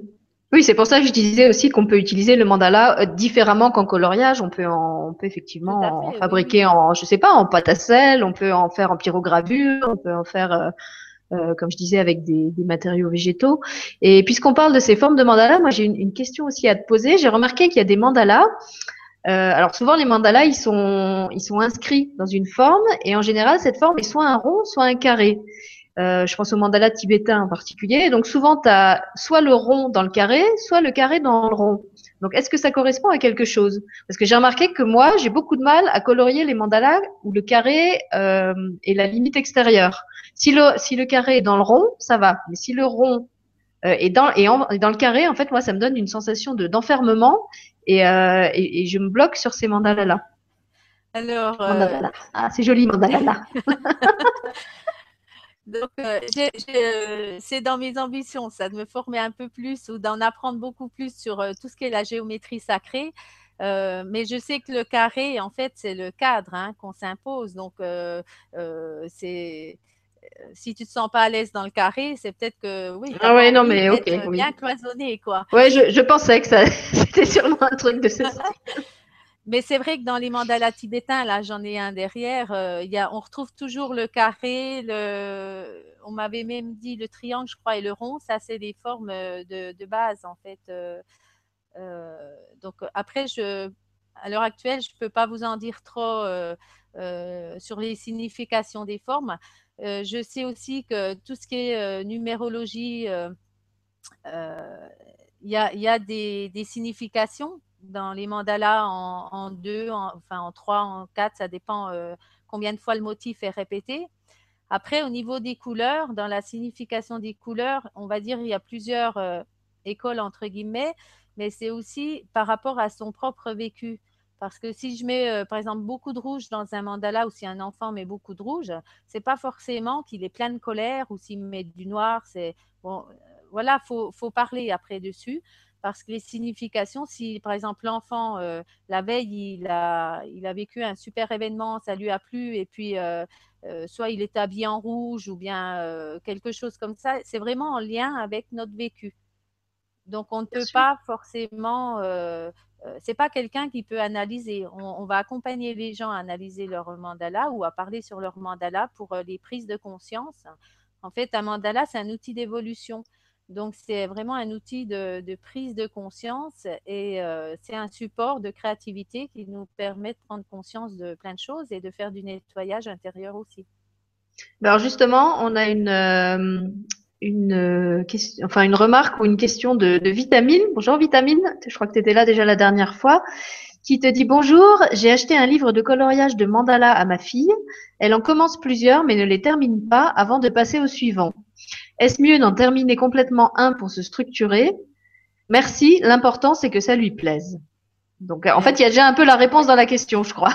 Tout, est dit, voilà, c'est euh, vaut mieux euh, terminer un mandala euh, avant d'en commencer un autre, exactement, parce que le, mieux c'est que le travail se termine intérieurement. Après, si l'enfant vraiment ne, ne, veut pas, ce que vous pouvez faire, c'est l'inviter, essayer de l'inciter à continuer, euh, si vraiment euh, votre enfant, votre fille n'a pas envie, bon, ben, vous le mettez de côté et puis reproposez-lui une autre fois. Mais en fait, ça montre vraiment comment on fonctionne. Mais ça ne veut pas dire qu'elle fonctionnera toujours comme ça. Il arrivera peut-être un jour où elle arrivera à finir sa tâche avant d'en faire une autre. C'est vrai qu'il y a des enfants, ils, touchent à tout, ils commencent plein de choses. Euh, moi, je veux dire, je suis des fois un peu comme ça aussi. Mais c'est vrai que le, mandala peut aider aussi à, terminer. Après, vous pouvez aussi vous, vous mettre à côté de votre enfant et d'en faire un côté. Ça, je le dis beaucoup pour les enfants en bas âge. Euh, parce qu'il y a beaucoup de parents qui disent attention, dépasse pas, euh, surtout quand ils achètent un cahier de mandala, euh, oh ben non, il, va dépasser, il est trop petit. bon, oui, ça devient presque un cahier de, ça devient presque un cahier de devoir en fait. Oui, et un cahier de plaisir, c'est voilà, qu'on reste dans l'esthétique, dans le jugement, or qu'en fait, euh, même un enfant en bas âge, il a le mandala qui est équilibré sous les yeux. Donc, euh, rien que de voir le mandala, ça va travailler intérieurement. Donc, après, l'enfant, il va colorier comme euh, il peut. Et le, il y aura quand même des bienfaits du mandala. Donc, je, vous voulez voir la question là, donc vaut mieux terminer.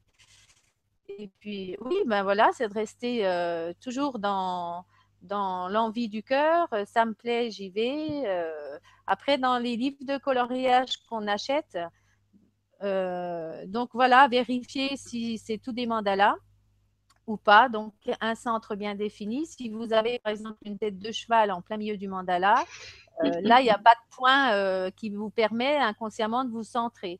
Donc, ça, c'est un dessin dans un cercle et c'est pas entre guillemets, un vrai mandala, quoi. Peut-être aussi euh, voir avec ta fille si, si elle n'a pas commencé par des mandalas trop compliqués, ce qui fait qu'elle s'est découragée et que du coup elle n'avait pas envie d'aller euh, jusqu'à la fin. Moi je sais que ça m'est déjà arrivé de commencer par des mandalas où en fait il y avait beaucoup beaucoup de détails et du coup euh, j'en faisais un quart et je me disais waouh quand je vois le temps que j'ai passé à faire le quart, j'ai plus envie de faire la fin. Donc peut-être l'inviter simplement à, à commencer par des des mandalas plus simples et d'aller vers les plus compliqués après ou comme disait Edwige, c'est peut-être juste euh, une phase, ça peut être aussi la, personnalité de l'enfant qui s'exprime comme ça. Moi, je sais que je suis d'un signe d'air euh, en astrologie et les signes d'air, c'est vraiment des signes qui ont beaucoup d'énergie et qui ont besoin que cette énergie, elle circule, qui, qui ont besoin de pas se sentir enfermés justement dans des, dans des choses. Euh, donc peut-être qu'effectivement, elle a besoin comme ça d'avoir un côté un peu touche à tout, euh, de, de, voilà, comme il y a des gens euh, qui euh, préfèrent la formule buffet que la formule plat du jour parce qu'ils vont pouvoir goûter plus de trucs. Euh, c'est pas forcément qu'elle est dispersée ou qu'elle manque de, de centre ou, ou d'ancrage ou de je sais pas trop quoi qu'on peut projeter dessus. C'est simplement peut-être sa sa personnalité euh, en ce moment, parce qu'en plus c'est peut-être même pas définitif. Qui fait qu'elle a besoin de ça maintenant. Voilà. Après, ce que je alors, il y avait aussi, ah, pardon, c'est qu'on est. Vas-y, vas-y, je te dis après. On est dans une société où c'est beaucoup du zapping.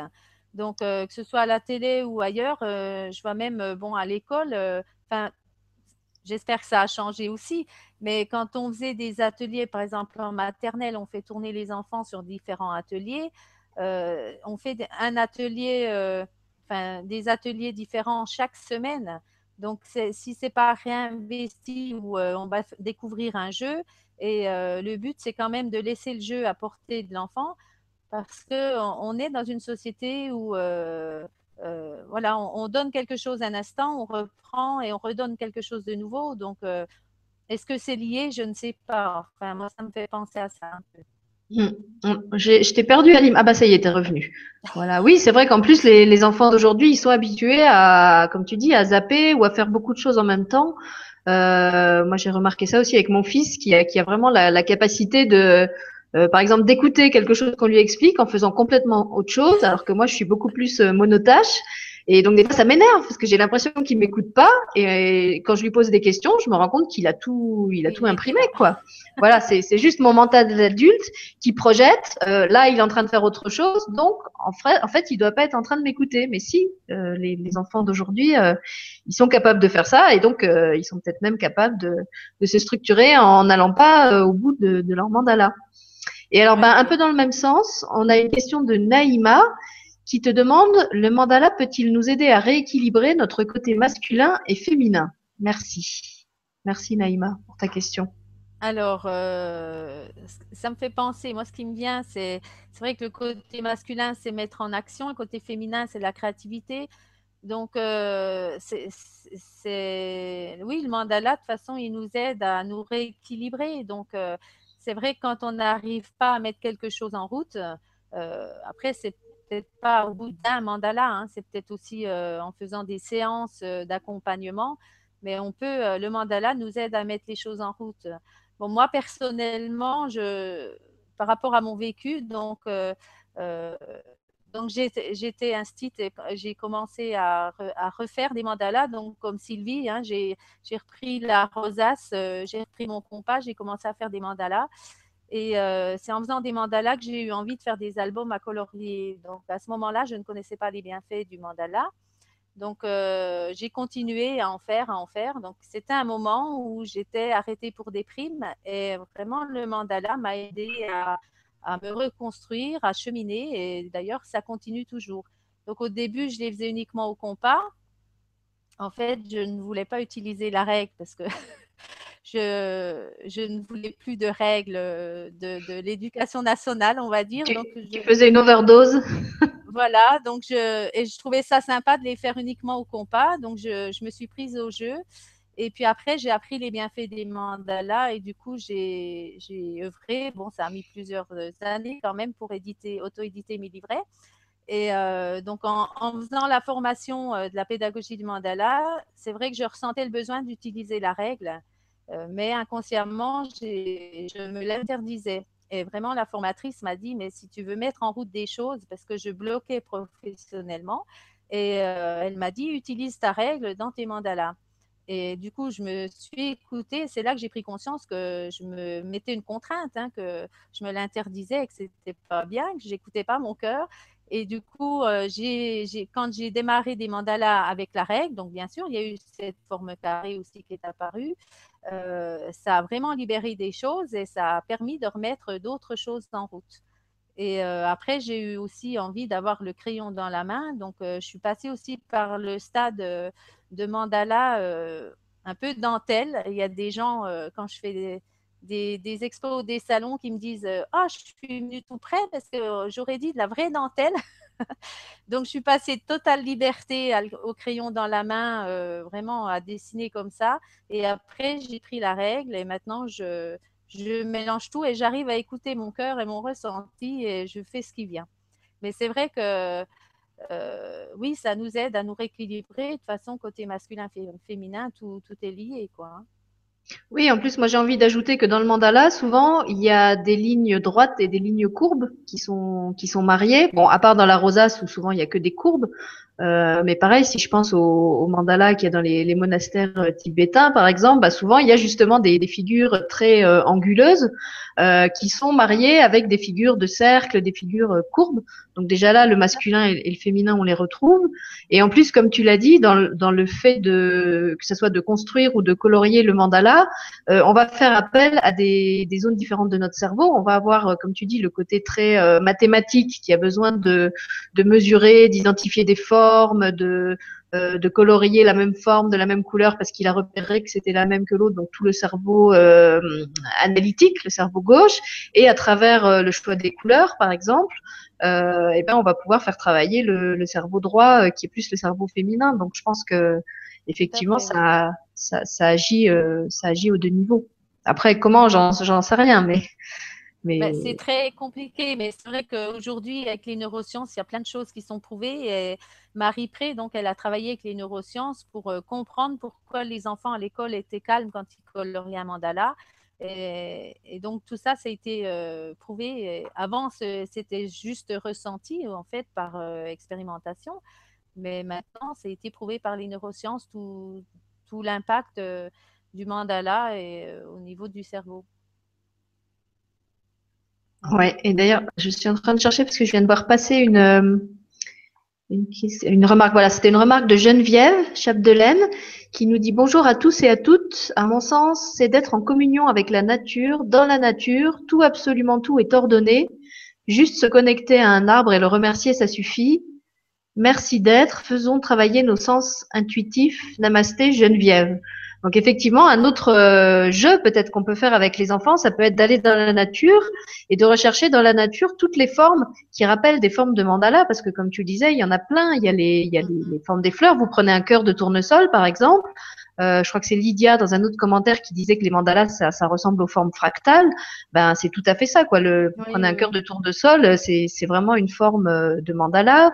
Vous prenez euh, une coquille d'escargot, euh, c'est aussi presque un mandala. Un certain coquillage, certains fossiles. Euh, les cristaux. Les voilà, c'est les escargots, tout ça, tout est fait à partir d'un centre en fait. Voilà. je crois que c'est Julien qui en avait parlé aussi avec la, la numérologie de non ou c'est Nora je sais plus où il expliquait qu'en fait c'était lié au nombre d'or et à certaines suites à suites de chiffres qui se ouais, qui se répétaient et qui ramenaient justement tout le temps les, les mêmes ondes de forme. C'est pour ça que la, la, la géométrie sacrée c'est hyper euh, intéressant et enfin, moi je suis toujours époustouflée dans tout ce que je découvre. Et donc tout à l'heure, je, reviens aussi quand euh, je parlais euh, aux parents quand ils enfin quand ils s'ils peuvent faire un temps euh, mandala avec leurs enfants. Pour les petits, c'est vraiment les accompagner. Par exemple, faites votre mandala à côté. et au lieu de dire, par exemple, à votre enfant de ne pas dépasser, là, il va vous voir colorier. Donc, vous allez, euh, vous allez être son modèle et il va vous voir colorier tranquillement, posément. Et du coup, lui aura envie de, faire la même chose. Et ça, ça va plus l'aider plutôt que de lui dire tout le temps. Après, il va fermer les oreilles. Quoi. Donc, c'est vrai, euh, profitez, faites des temps de partage. C'est vraiment des, bons moments de communication, de partage et, être en lien, en fait. Ça peut être aussi à deux sur le même mandala ou à plusieurs. Hein. Voilà, bah en fait là tu es en train de, de, de, lire dans ma pensée. Ça fait depuis tout à l'heure que je, que je veux le dire. C'est vrai que souvent on associe le mandala à une activité un petit peu euh, solitaire que chacun euh, fait dans son coin de, de coloriage. Euh, là, on a donné effectivement des exemples d'utilisation avec des enfants en individuel, mais le mandala, ça peut très bien être quelque chose de collectif. D'ailleurs, bah, même chose dans les, les, monastères tibétains, quand ils font des mandalas, ils les font à, à plusieurs, ils les font pas tout seuls. Et moi, je me souviens avoir fait un, un super stage de mandala quand j'étais jeune et, libre et que je pouvais faire plein de stages de, de plein de choses. et j'ai fait un stage de mandala où j'avais trouvé ça super parce qu'on avait d'abord chacun colorié euh, seul un mandala. Et après, après, en fait, le jeu, c'était de créer un grand mandala collectif qui rassemble tous nos mandalas, mais pas n'importe comment dans le désordre, d'une façon complètement harmonieuse. Donc, on, on, avait commencé chacun dans son coin, et après, on s'était tous rassemblés. Je nous vois encore, on était par terre, donc on avait une espèce de grande bâche euh, sur laquelle étaient posés nos petits mandalas et il fallait trouver euh, avec quelle figure on allait pouvoir rassembler tous ces mandalas et en plus euh, trouver des, des couleurs qui s'harmonisent les, les, unes aux autres. Et d'un point de vue symbolique, euh, j'avais trouvé ça vraiment super parce que c'était d'abord d'abord se recentrer soi, mais pour après revenir vers la collectivité, revenir trouver sa place dans le monde. Enfin, je trouvais qu'il y avait vraiment une belle une belle idée derrière cette, cette, euh, cette idée de, de, faire un mandala d'abord seul et après de l'intégrer dans, dans, la collectivité. Voilà, j'avais trouvé ça vraiment formateur comme euh, comme euh, jeu parce qu'en plus il fallait s'arranger pour pas gêner les voisins, donc se, positionner de telle sorte qu'on pouvait colorier mais qu'on n'empiétait pas sur l'espace de l'autre. C'était c'était vraiment intéressant. Oui, oui, ben, c'est bien pour recréer des liens entre tous. Euh, quand on va dans la nature, on peut faire un mandala collectif ou bien chacun fait un mandala euh, individuel et après on, se relie. On peut faire des petits chemins, on peut euh, pour relier les mandalas et voilà pour dire qu'on est tous unis en lien et, en fait ça, recrée la même chose qu'avec le massage quoi. Mais on peut faire aussi des mandalas à la craie au sol. Hein. Là, on peut profiter des beaux jours et, dessiner des mandalas. Donc, moi, en général, euh, on peut faire euh, partir du centre ou bien faire, par exemple, un gros gâteau, couper des parts, chacun remplit sa part ou bien euh, on fait un, soleil qui grandit et après on l'enrichit à chacun en fonction de sa créativité et de ce qu'on ressent. Mais c'est vrai que c'est toujours des fois pas facile hein, avec les, enfants surtout c'est d'accepter ce que l'autre fait et je ne vais pas lui effacer. je compose à partir de ce qui a été posé et écouter son cœur, mais ouais, entre vraiment la coopération, le respect entre tous, euh, ça développe beaucoup de choses, oui. Puis on peut faire aussi des mandalas. Alors toi, tu parlais de la craie, mais je, pense aussi aux mandalas en sable, puisque pareil, euh, ben, je crois que dans les, civilisations euh, euh, asiatiques, les mandalas qu'ils font, c'est vraiment des mandalas en sable et ils y passent des heures, des heures pour finalement après les offrir, les offrir au monde, les offrir au vent et les laisser les laisser se désagréger. Et là aussi, symboliquement, je trouve c'est un super bel exercice de lâcher prise, non seulement parce qu'il faut construire ensemble, mais qu'après, il faut accepter de lâcher ce truc sur lequel on a, on parlait euh, tout à l'heure du chakra de la grappe et du fait de, de se lâcher la grappe. Euh, quand, combien de fois dans notre vie quotidienne on accepte d'avoir passé du temps sur un truc, euh, d'y avoir mis tout son amour, toute son attention. Il faut savoir que eux, ils y passent des heures quand même. Et voilà, à un moment d'accepter que ce, ce, truc dans lequel on a investi euh, tellement d'énergie, ce chef-d'œuvre, et eh ben voilà, chut, en 30 secondes, euh, un peu comme un, un repas qu'on a mitonné pendant des heures et qui va être englouti euh, en un quart d'heure. Voilà, en deux minutes. Euh, ça va, ça, va disparaître. Je trouve c'est c'est aussi très très libérateur quelque part de, de faire des mandalas avec cet esprit-là, de, de dire voilà, je le fais pour l'offrir, je, je crée quelque chose de beau. Je sais que ça ça va pas durer dans la matière, mais l'intention que j'ai mise dedans, c'est pas grave, elle va se propager, et elle, elle ira, euh, elle ira où elle doit aller. Voilà, l'essentiel, c'est le, vraiment l'instant présent, quoi, ce qu'on vit euh, à l'instant présent. Et c'est vrai que les moines tibétains, bon là je peux vous montrer, euh, bon, on en trouve sur internet, hein. voilà. Euh, tu peux, voilà, lève-le un petit peu plus. Là, c'est bon. Attends, je vais, je vais bloquer la caméra sur toi, comme ça on verra mieux. Ouais, voilà. C'est bon. Ouais. Voilà. Donc là, en fait, euh, c'est vrai qu'ils mettent deux, trois jours. Et dernièrement, il y en a un qu'ils ont fait en sept jours. Et c'est les mandalas, c'est éphémère en fait. Hein. Euh, à l'instant T, on est euh, comme on retranscrit dans le mandala, mais avant on était différent, après on est différent. Et c'est vrai que je me disais que dans la société actuelle, on a euh, l'habitude de tout vouloir garder. Donc même quand on fait des mandalas éphémères, on arrive à les prendre en photo pour les garder. Oui, tout à fait. Et c'est vrai que on les affiche au mur, ou on, les, on les cristallise en fait.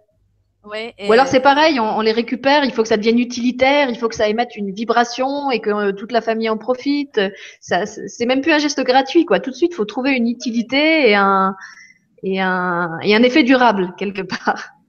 Et là aussi, nos enfants qui sont tellement dans le, dans le zapping, et eh ben en fait, ils sont peut-être aussi là pour nous apprendre ça, pour apprendre à pas vouloir tout le temps que ça dure, que ça soit rentable, que ça soit euh, soyez bien à l'écoute, oui, de, vos enfants. C'est vrai qu'ils ont plein de choses à nous apprendre. Et, euh, par contre, quand on fait un mandala, par exemple, qui nous plaît euh, beaucoup, on peut très bien le poser sur euh, son buffet ou un endroit. Et quand on n'est pas bien, on peut se poser cinq minutes et rien que de le regarder, ça nous.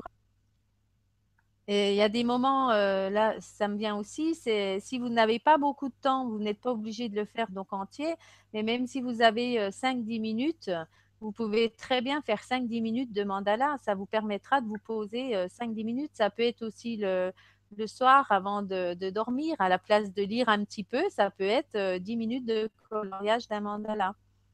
Alors, Edwige, tu es, trop forte, tu continues à lire dans mes pensées, parce que justement, j'étais en train de lire le, la réponse ah de oui, à qui on a, voilà, qui on a répondu tout à l'heure, et qui me dit merci pour votre réponse. Donc, c'était la, la dame dont la petite fille finissait pas les mandalas. Ah elle vient de s'y remettre, donc déjà, elle s'y remise, et le soir, elle s'endort avec un bon massage, que du bonheur. Voilà. là, vous aurez deux outils, massage ou mandala, pour, euh, pour avoir une vie meilleure, pour euh, voilà, prendre sa vie en main. Et vraiment, tout est possible avec des outils très simples qu'on a. Pour Mais en fait, moi, c'est une question que je voulais te, te poser. C'est-à-dire, est-ce que pour toi, les, les, bienfaits du massage et du mandala sont complémentaires ou est-ce qu'ils sont identiques? Est-ce que c'est les mêmes ou est-ce qu'en fait, ils agissent sur des choses différentes et c'est pour ça que toi, tu les combines?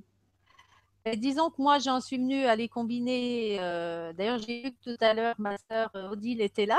Je lui fais un petit coucou parce que c'est elle qui m'a fait découvrir le massage à l'école. Elle est l'auxiliaire puéricultrice euh, à la base et elle fait le massage bébé. Et donc, euh, donc elle m'a fait découvrir le massage à l'école. Et comme je dessinais des mandalas et quand je suis arrivée en périscolaire, je me suis dit, faire du massage pendant une heure et demie, ça va être long. Surtout que moi, je ne fais pas d'autres massages. Donc, c'est vrai que. Et je me suis dit, bon, je vais, tiens, je vais utiliser les mandalas, ça, ça, ça complétera. Et finalement, quand j'ai appris tous les bienfaits, c'est vraiment complémentaire et les enfants accrochent vraiment sur les deux outils, les deux moyens de, de, recentrage. Et après, les bienfaits, en gros, oui, c'est les mêmes. Après, le, le massage, euh, dès qu'il y a une relation de toucher respectueux, ça va faire euh, baisser l'hormone du stress et de la nervosité au niveau du corps et ça va favoriser euh, la sécrétion de l'ocytocine, qui est l'hormone du bien-être et du plaisir, euh, qu'on secrète aussi lors de la naissance et de l'allaitement. Donc, et lors de l'accouchement, oui. oui, oui, de l'accouchement et de l'allaitement, pardon. Avec les, fameuses, les fameuses contractions qui durent des heures et et qui sont normalement accompagnés par l'ocytocine. Donc ça, en fait, c'est le corps hein, qui répond tout de suite. Et euh, ça joue, le massage, il joue aussi au niveau du système nerveux. Il aide à, le système nerveux à se rééquilibrer. Et puis au niveau du, du cerveau, en fait, quand, euh, par exemple, à l'école, les enfants, ils arrivent euh, en cours de récréation, ils sont dans le cerveau reptilien. Donc la fuite, ça ne me vient plus le cerveau de... De la, de la défense, en fait, de, se défendre des agressions. voilà, le... Et euh, le, massage, il va stimuler la zone médiane, donc des émotions, des ressentis. Et du coup, ça permet de faire le lien entre le cerveau reptilien et la zone devant du néocortex, donc qui est la zone pour les apprentissages. Donc, le, massage, c'est un bon tremplin pour passer de, l'école, euh, de, de, la maison à l'école. Et alors justement, puisque toi, tu nous disais que tu fais euh, souvent des ateliers dans, les écoles, c'est quelque chose dont, on a encore parlé qu'à demi-mot. Comment ça se passe concrètement? Est-ce que tu, par exemple, tu leur fais faire d'abord un massage ou d'abord un mandala? Est-ce que tu fais que du massage ou que du mandala? Euh, Quand tu vas dans une classe, raconte-nous en fait comment, comment ça se passe. Alors, les, j'ai fait beau, je fais beaucoup de périscolaires. Euh, les classes, ça fait seulement depuis septembre que je suis entrée dans une classe. Après, j'ai fait aussi en centre de loisirs. On peut très bien transmettre le programme de 15 exercices en centre de loisirs. Donc, ça peut être sur une semaine ou plus et on apprend les 15 exercices aux enfants. Après, quand c'est en classe, donc euh, là, il y a une fois, c'était la directrice et il y a une fois, c'était un projet d'école. Donc, on peut très bien euh, les enseignants peuvent utiliser donc un projet d'école, projet d'action éducative pour euh, avoir aussi euh, les finances. Et donc, je viens quelques séances, des séances d'une demi-heure pour transmettre aux enfants les exercices. Alors, la première séance, on va découvrir avec des petits jeux de, massage. Et après, je commence le programme de, de massage donc, euh, ça se fait aussi, j'ai pris là les, images. Donc, le, programme de massage, vous retrouverez aussi sur mon site quelques petites explications, mais on a des images. Euh, on va faire par exemple le massage de la maman chat. Donc ça, c'est des images que tous les enfants euh, du monde entier qui pratiquent le massage à l'école utilisent. Donc on a tous les mêmes images. Donc on a des images qui parcourent le monde. Là, c'est le massage des lunettes. Bon, je ne vais pas tous les dire, mais on a aussi le massage euh, du front, là, donc on détend le front. Et le fait qu'il y ait des, images, les enfants euh, euh, associent tout de suite le mouvement à l'image et du coup, ils mémorisent très vite. Quoi. Là, on fait le massage du coiffeur. Enfin, tu veux dire qu'en fait, il y a comme une carte d'identité de chaque massage et, qu'à partir de l'image, l'enfant peut, peut, retenir les gestes qui, qui, vont lui servir à faire le massage, c'est ça? Donc moi, je montre sur euh, l'enseignant si l'enseignant est d'accord, parce qu'en aucun cas, euh, l'instructeur, on va toucher l'enfant. Donc on ne prendra pas un enfant pour euh, masser. Donc on va faire le modèle sur l'enseignant. Et s'il n'est pas d'accord, alors tu fais quoi? Ben, Je fais les gestes dans le vide, dans l'espace. D'accord. Voilà. Donc, on est obligé de montrer, et puis après, on va corriger les enfants euh, en replaçant les mains ou en donnant un petit peu de, conseils. en général, ça se passe très bien. Et puis, euh, la, deuxième séance, enfin, la séance d'après, on va revoir les mouvements appris et on en ajoute un petit peu jusqu'à ce qu'on arrive à la totalité du massage, du programme. Et en gros, le, programme, il dure 10 minutes. Donc, après, on fait l'échange. Celui qui a massé euh, devient celui qui reçoit le massage. Donc, euh, ça fait une séance, on va dire, de, 30 minutes de relaxation et recentrage à l'école. Après, euh, les, mandalas, c'est en, en complément. Donc, en fait, les enseignants, ils en font souvent. Enfin, aujourd'hui, je rencontre beaucoup d'enseignants qui, utilisent le mandala. Donc, je leur donne deux, trois conseils comment l'utiliser ou bien bien, enfin, bien choisir les mandalas, mais après, c'est toujours proposer deux, trois mandalas pour que l'enfant choisisse celui qui lui convient le mieux à cet instant. Et en général, euh, voilà. Donc après, l'enseignant, le, l'enseignant va pratiquer la séance de massage. Euh, au mieux, c'est au quotidien, mais c'est pas toujours euh, évident que l'enseignant le fasse vraiment tous les jours. Il y a des écoles où il y a beaucoup d'activités, euh, il y a beaucoup d'intervenants dans les classes, donc c'est pas toujours évident de mettre en place euh, la séance euh, de massage. Mais là, dernièrement, j'ai vraiment j'ai eu un retour d'une enseignante qui n'y croyait pas du tout. Bon, là, j'ai fait une école de cinq classes, donc du CP au CM2.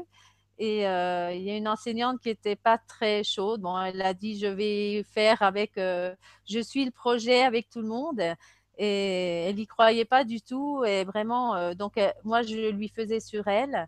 Elle a voulu après, en retour, me le faire dans le dos pour qu'elle dise j'ai besoin d'apprendre, euh, je vous le fais dans le dos.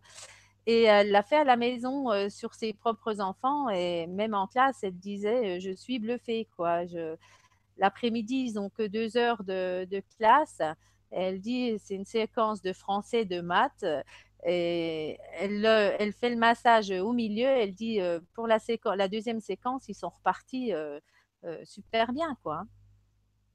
Oui, c'est un peu ce que je disais, euh, enfin l'expérience que nous on avait eue avec les mandalas. Pour quelqu'un qui connaît pas, on peut avoir l'impression que c'est une perte de temps par rapport au, programme, le, le sacro-saint programme qu'il faut absolument boucler, n'est-ce pas, avant la, fin d'année. Et euh, en fait, on, ce, ce temps qu'on utilise pour masser ou pour faire un mandala, euh, il va être tellement optimisé, il va donner une telle qualité d'apprentissage pour la suite que non seulement c'est pas du temps perdu, mais moi je dirais même que c'est du temps gagné parce que le, le la, capacité des enfants de se concentrer et d'intégrer ce qu'on voudra leur apporter après euh, va être vraiment amplifiée par euh, par tout ce qui aura été fait en amont dans, dans leur circuit euh, neurologique ou je sais pas exactement où ça agit grâce à ces, malheureuses enfin bien heureuses plutôt dix minutes de, mandala ou de massage. Et j'en profite pour te poser la question de Annie, parce que ça, je crois que tu viens plus ou moins d'y répondre, qui te disait bonjour et merci pour ce beau moment partagé et pour toutes ces belles idées. Vous avez parlé de plusieurs types de massages à l'école. Comment peut-on les connaître? Donc, tu as un petit peu parlé de cette, euh, cette école qui, toi, t'a formé et qui, qui est donc une école internationale euh, qui, qui existent dans différents pays. Euh, alors, je ne sais pas si toi, tu es formé à d'autres types de massages qu'on peut proposer en école ou seulement à celle-là. Mais en fait, euh, euh, c'est pas une école de massage, c'est euh, Sylvie Yetu, la, une des fondatrices, qui, on va dire, parcourt le monde pour euh, transmettre le programme de massage pour former des instructeurs et instructrices. Donc, on peut faire la formation et si vous vous êtes intéressé pour euh, faire la formation, par exemple, vous pouvez aller sur le site de Missa France euh, ou euh, Missa dans votre pays s'il y en a, s'il y a d'autres gens concernés. Et comment? Après, c'est vraiment une formation sur ce programme de massage à l'école. Donc, c'est qu'elles ont voulu faire un programme qui était pratique et facile à apprendre pour qu'il soit diffusé le, au maximum, pour que le maximum d'enfants sur la planète vivent l'expérience du toucher sain et nourrissant. Ce qu'elles appellent donc euh, le massage école, le toucher sain et nourrissant. Et donc, euh, euh, donc nous, ce qu'on essaye de transmettre, c'est vraiment ce programme de, de massage. Après, il y a plein de petits jeux euh, kinétactiles euh, autour. Donc, quand on fait des séances plus longues, où on peut être dans la créativité. Bon, tout à l'heure, je vous montrerai un autre massage. Mais euh, bon, à l'heure actuelle, enfin, dernièrement, on parlait avec l'association d'un livre où il y a des jeux kinétactiles, mais euh, soyez créatifs et dès, qu'il y a cette relation, en fait, c'est une relation d'amour, hein, de, de toucher, de relation avec votre enfant, euh, vivez-la comme vous le sentez. Si vous n'avez pas d'autres euh, massages, euh, faites, faites-vous confiance et faites confiance en votre enfant. Moi, ma fille, l'autre fois, elle me faisait, elle commence le massage, puis d'un coup, elle me fait, il y a les vagues, il y a la mer, puis elle commence à, je dis, oh ben tiens, tu me donnes une bonne idée. Mais on peut faire, bon, tout à l'heure, on va découvrir un autre massage, mais on peut être créatif et puis se laisser aller et se faire confiance surtout. Et ce que je voulais dire aussi au niveau du massage, oui, c'est que le, les bienfaits, ils sont, euh, enfin, le massage, il est efficace tout de suite. Les bienfaits, ils sont immédiats. Mais à savoir qu'un enfant qui est, qui est massé, on lui fait un massage aujourd'hui, ça ne va pas durer pendant 15 jours. hein. Donc, c'est pour ça qu'on dit que ce programme de massage, il s'appelle aussi la routine, parce que le mieux, c'est de le pratiquer au quotidien. Donc, par exemple, à, l'arrivée à l'école, ça peut être bien. L'après-midi, en début d'après-midi, par exemple, après leur repas, ça peut être bien aussi. Alors, je ne vous dis pas, il y a des enfants qui s'endorment même le matin. L'autre fois, dans une classe, on a eu 4-5 gamins qui se sont endormis en plein milieu du matin. Il y en a une, on n'arrivait pas à la réveiller, donc on l'a laissée. donc, il y a, voilà, il y a le pour, il y a le contre. Mais bon, il y a des enfants qui sont en manque de sommeil aussi, et là, ça ne pardonne pas. quoi. hein. C'est sûr que là, ça, ça détend tellement qu'ils partent hein, au pays des rêves. Et puis, euh, à savoir qu'un enfant qui est massé euh, 10 minutes par jour, c'est 20 à 30% que son cerveau est plus stimulé. Donc, euh, vraiment, c'est bénéfique pour les apprentissages, c'est bénéfique pour tous. Ça améliore aussi la santé et euh, ça aide aussi, par exemple, euh, euh, les enfants qui sont beaucoup euh, sur les, jeux euh, tactiles, là, les, tablettes, euh, les consoles de jeux, tout ça. Donc, en fait, quand votre enfant joue beaucoup sur ces jeux-là, c'est stressant, ils veulent toujours faire mieux. Et du coup, ça, ça, contracte les muscles. Et donc, un enfant qui, a les muscles hyper contractés, il est impulsif, il, il part au quart de tour. Quoi. Et donc, le massage permet de redétendre tout ça. Donc, c'est vraiment une relation euh, qui est vitale, hein, qu'on a perdue depuis euh, 3-4 générations. Euh, Dans Enfin, qu'on a perdu dans qu'on a perdu dans notre civilisation, parce qu'en fait, il y a, fait, il y a ben oui, oui. il y a plein d'autres civilisations. Je pense, je sais pas, à l'Afrique où les, les femmes euh, massent les bébés, où ils sont beaucoup plus tactiles. C'est un peu un truc de chez nous, ça. Oui, ben, disons que nous, on a eu ben, tout, tout- toutes les déviances hein, qui, qui ont fait tout freiner. Euh, euh, bon, quand j'étais enseignante, c'était fallait pas toucher les enfants, tout ça.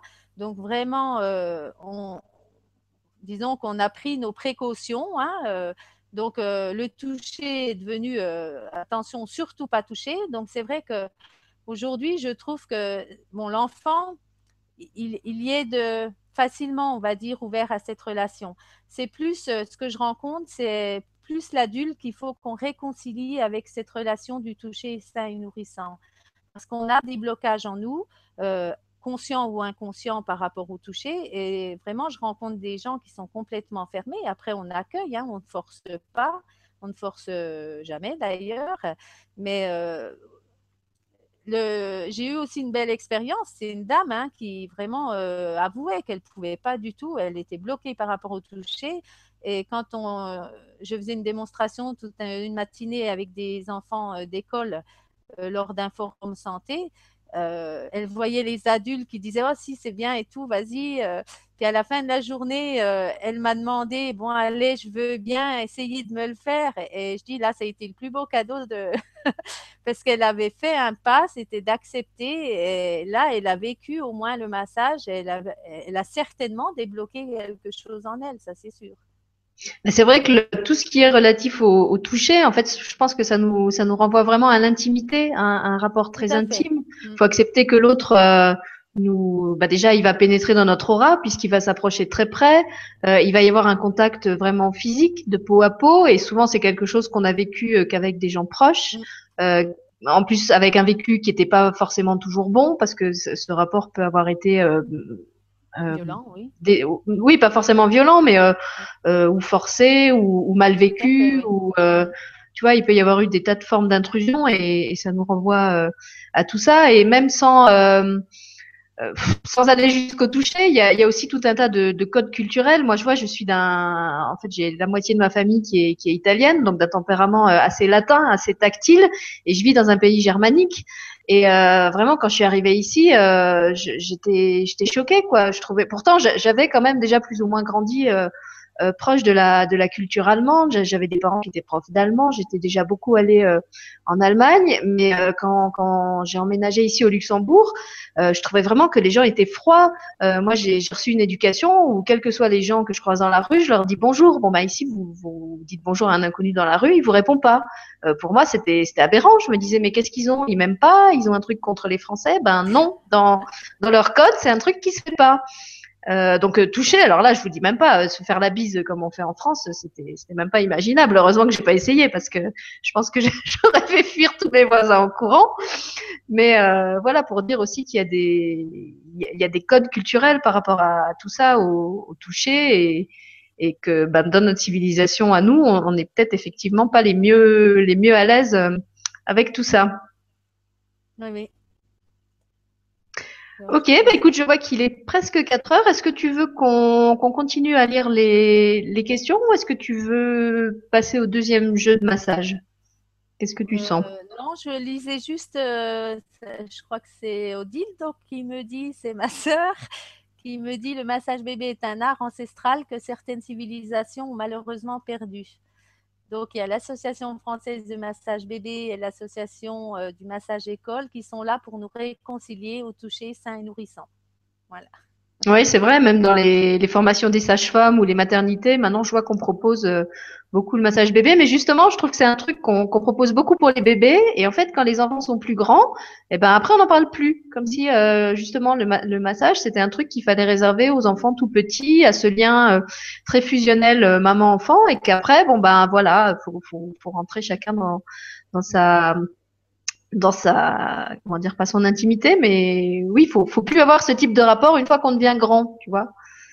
Sauf qu'aujourd'hui, c'est vrai que les adultes euh, euh, retournent vers les, spas, les centres de bien-être, parce qu'ils s'aperçoivent qu'ils en ont besoin. Et, et voilà, donc euh, pourquoi passer du bébé à l'adulte? Voilà, il existe quelque chose entre.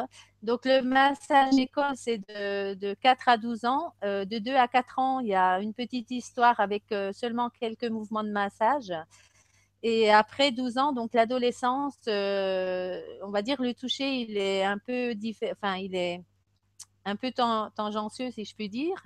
Donc, Sylvie Yetu avec Mia Elsemter, donc les créatrices du massage école, elles sont en train de je crois, de travailler sur quelque chose pour l'adolescence, pour les ados. Voilà, oui, avec les ados, c'est sûr que c'est tout de suite plus, plus délicat. Il faut vraiment faire attention à ce qu'on fait et comment on le fait. Ben, en structure, on va dire, parce que c'est vrai que quand je fais des, des démonstrations euh, de, avec le massage qu'on va faire tout à l'heure, euh, on a vraiment de tout âge, hein, des petits ados et qui sont vraiment très contents. Et on a même des personnes âgées. Donc, c'est vrai que tout le monde se réconcilie avec un peu le toucher. Mais en plus, je trouve que c'est important parce que c'est vrai qu'il y a vraiment des âges. Euh, justement, tu parles des personnes âgées. Euh, combien de personnes âgées, euh, quand on les interroge, disent que ça leur manque, que justement plus personne ne les touche, à, part les infirmières pour, pour des soins ou pour la toilette.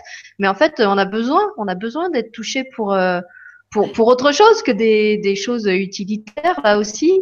Et même chose, les ados qui sont tellement mal dans leur corps, qui des fois se, se cachent dans des vêtements trop grands.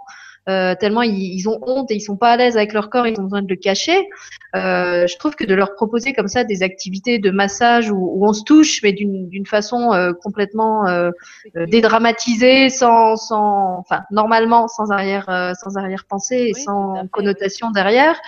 Euh, c'est important. Moi, je, je, me rappelle avoir fait des ateliers de, de, théâtre aussi avec des ados où effectivement il y avait tout, travail, tout un travail euh, qu'il fallait qu'on commence par faire sur le corps parce que au début euh, ils, ils arrivaient même pas euh, à se toucher, je sais pas, à se, à se prendre les mains.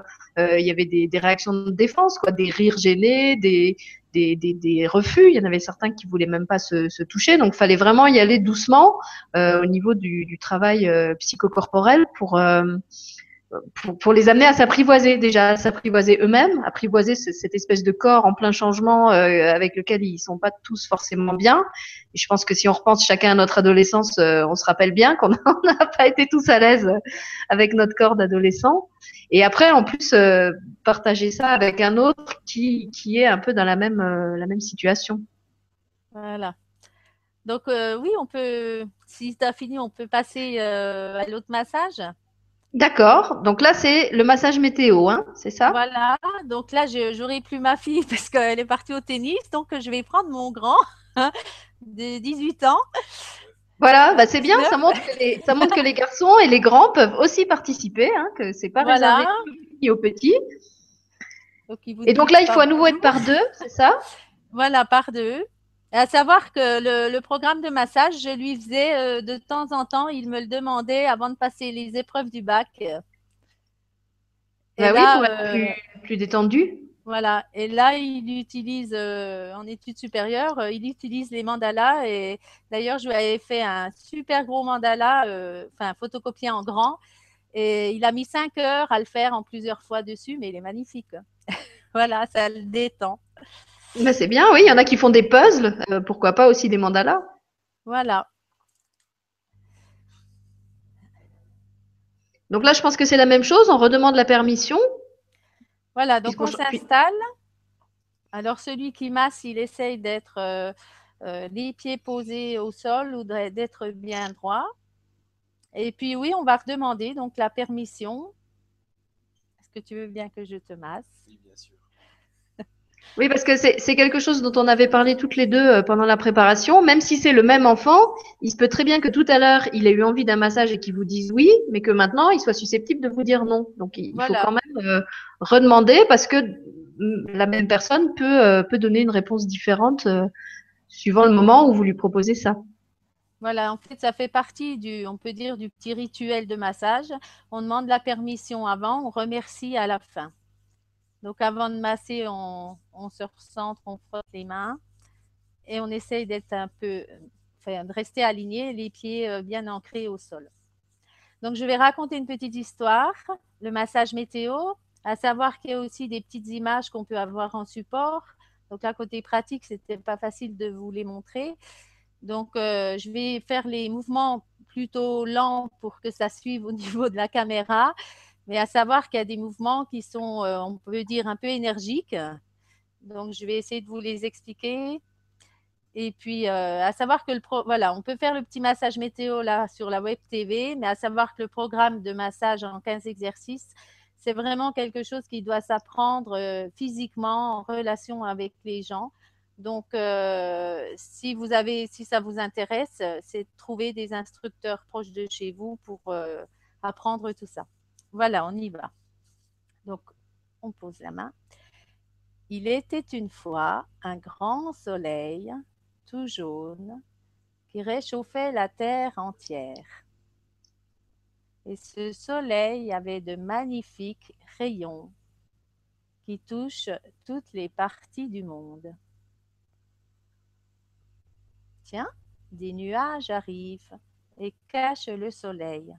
Il y a des petits nuages, des gros nuages. On ne voit plus le soleil. Et le vent commence à souffler. Il souffle. Il souffle de plus en plus fort, de plus en plus fort. Il y a même une tornade. Donc on fait tourner jusqu'en bas du dos. Un typhon. Et un ouragan qui tourne, qui tourne, qui tourne jusqu'en bas du dos. Donc là, toujours pareil, hein, celui, qui est massé, si vous trouvez que l'ouragan et l'orage sont un peu trop violents, vous avez le droit de le dire. Hein. Des fois qu'il y a des, petits-enfants qui, qui se déchargent un peu de leur trop plein d'énergie. Oui, il y en a qui sont très sensibles, hein, plus sensibles que d'autres. Donc des éclairs partout dans le ciel, on, voit, on fait des zigzags. Et le tonnerre qui gronde. Alors on tapote avec la main un petit peu en creux comme ça et on tapote et on entend le tonnerre. Alors, c'est pas parce que c'est fort que ça fait forcément mal. Donc, restez à l'écoute de celui que vous massez. Et la pluie tombe. Il pleut. Il pleut de plus en plus fort, de plus en plus fort. Et la pluie se transforme en grêle. On pianote. Il grêle.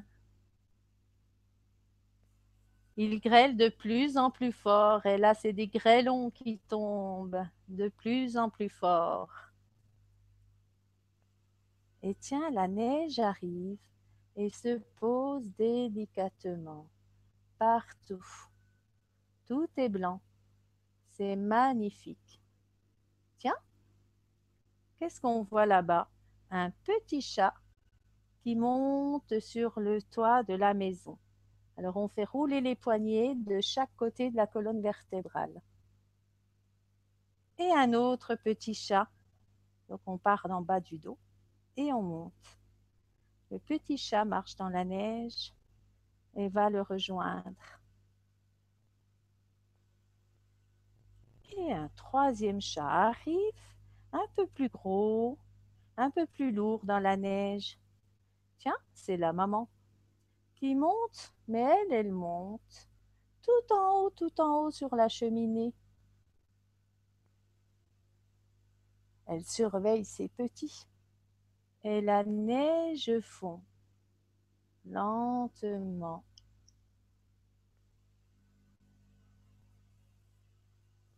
Comme il y a beaucoup de neige, ça fond encore lentement. Le brouillard s'installe. Tout est gris. Tout est calme.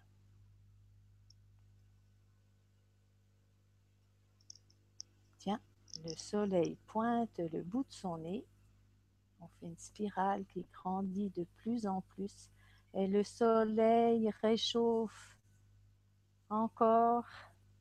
Et avec ses magnifiques rayons, il va rayonner sur toute la planète.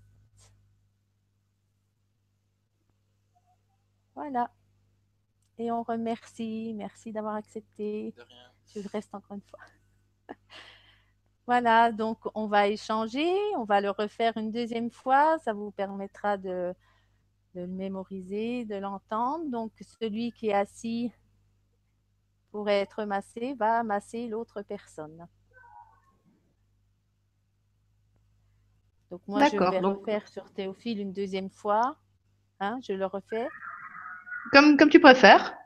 Bon, on peut le refaire une fois et puis euh, voilà, après ça finira. Oui, peut-être que les gens n'ont pas eu le temps de mémoriser toutes les, toutes les intempéries qui, qui déferlent sur celui qui se fait masser. Donc peut-être effectivement tu peux le refaire une deuxième fois pour que quand ils échangent les rôles, ils, ils puissent réentendre l'histoire. Voilà, s'il y en a qui ont la possibilité de voilà d'échanger, et même si c'est un enfant qui est euh, en bas âge, hein, euh, accepter ce qu'il fait, il va essayer de faire de son mieux de toute façon. Donc, euh, Oui, en plus, là, c'est vraiment facile parce qu'il n'y a pas de lettres, il n'y a pas de chiffres, il n'y a pas de forme. Donc, même si c'est un enfant de, de 2-3 ans, euh, il peut très bien vous. La, la- je veux dire, la, la météo, ils, ils la connaissent tous. Hein.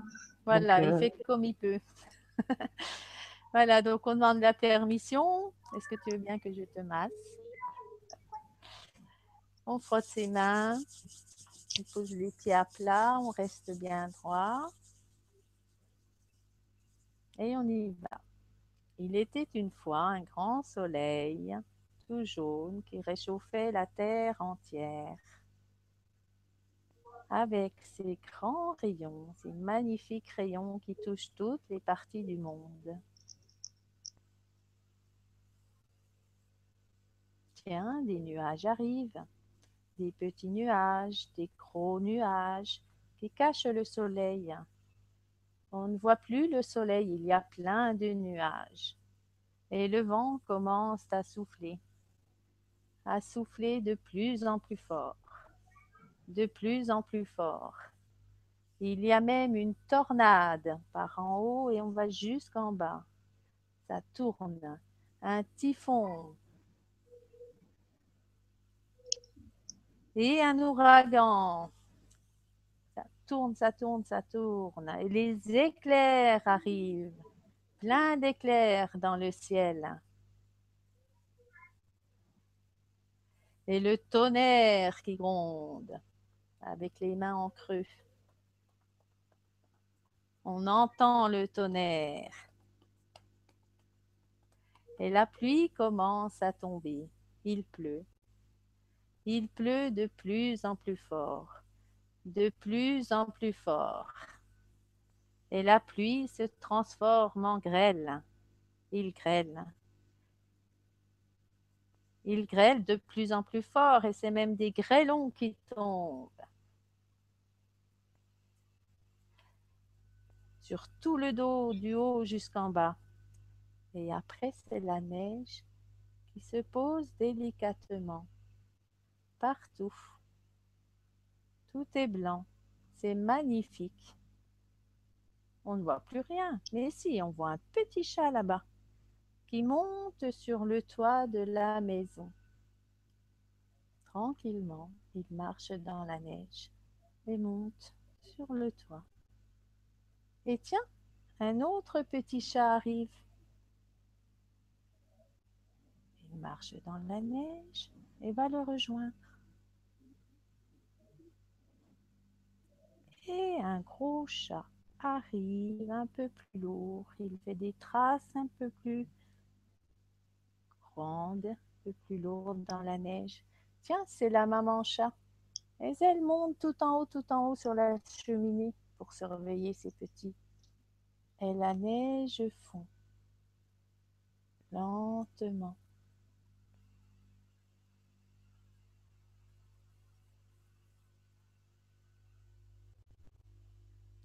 Encore lentement. Et le brouillard s'installe. Tout est gris. Tout est calme.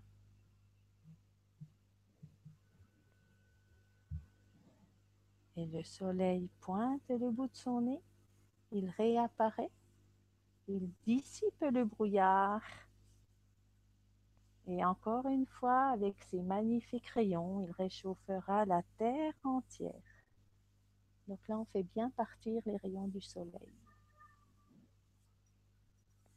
Voilà, je te remercie. voilà, merci. Voilà, merci Edwige. Merci, ton Théophile. grand-fils. Voilà, merci. Théophile. Voilà. J'espère que vous avez vécu un bon moment de détente. Si on peut avoir des petits retours. Et oui, je sais pas s'ils ont déjà posté des retours. C'est vrai que euh, on a oublié de vous demander tout à l'heure. On voulait aussi vous demander par rapport à, à l'histoire et au petit jeu de massage qu'on avait fait avant, si vous aviez eu l'impression ou si vos enfants vous ont exprimé que d'avoir fait ce massage avant d'écouter l'histoire, ça les a aidés à être plus concentrés pour écouter la petite histoire euh, de Lily Colère. Et d'ailleurs, je crois que Edwige, tu voulais aussi leur expliquer pourquoi dans le premier jeu de massage, on avait fait avec la paume de la main et avec le doigt, parce que ça n'a pas la même euh, utilité, si j'ai bien compris. Mais en fait, euh, quand on fait avec le doigt, ça fait le même ressenti un peu que les éclairs dans le dos, les zigzags. Et certains enfants, pas tous, hein, disent que le, avec le doigt, ça chatouille plus. Il y en a qui sentent plus avec le doigt parce qu'on va appuyer peut-être plus qu'avec la main, et la surface de contact n'est pas la même. Mais en fait, avec le doigt, ça va plus être euh, un peu chatouille, un peu. Euh, il y a des enfants qui réagissent euh, beaucoup plus que d'autres. Et du coup, comme on continue avec la main à plat, parce que avec la main à plat, ça va détendre. Avec le doigt, c'est plus stressant et donc le but du massage, c'est de détendre. Donc, on continue avec la main. Donc, je vous invite plutôt à faire avec la main à plat parce que si un enfant ne Enfin, c'est comme dans le programme de massage, il y a des règles un peu à transmettre aux enfants quand on apprend le programme de massage. C'est on ne fait pas mal, hein, voilà, on n'en profite pas pour régler ses comptes. Et puis, euh, je ne chatouille pas le copain en plein milieu de la séance parce que si un enfant euh, chatouille l'autre, ça y est, il a plus confiance en lui. Euh, c'est vraiment une relation de confiance et si il, est en, état de, stress et de, de, se dire, en fait, est-ce qu'il va me chatouiller ou pas? Donc là, c'est pas possible de se détendre. Voilà la différence en fait avec le doigt et la main. Alors je ne sais pas s'il y a des enfants qui avaient senti, mais vous pouvez le, travailler aussi. Et, n'hésitez pas, hein, en fonction des différents touchés, de poser des questions à vos enfants. Comment tu sens? Comment tu euh, c'est une prise de conscience du corps. Hein, euh. D'ailleurs, il y a Jean Epstein, euh, qui est psychosociologue, qu'on avait eu en conférence lors d'une assemblée générale Miss à France, qui a découvert le massage à l'école à cette date-là.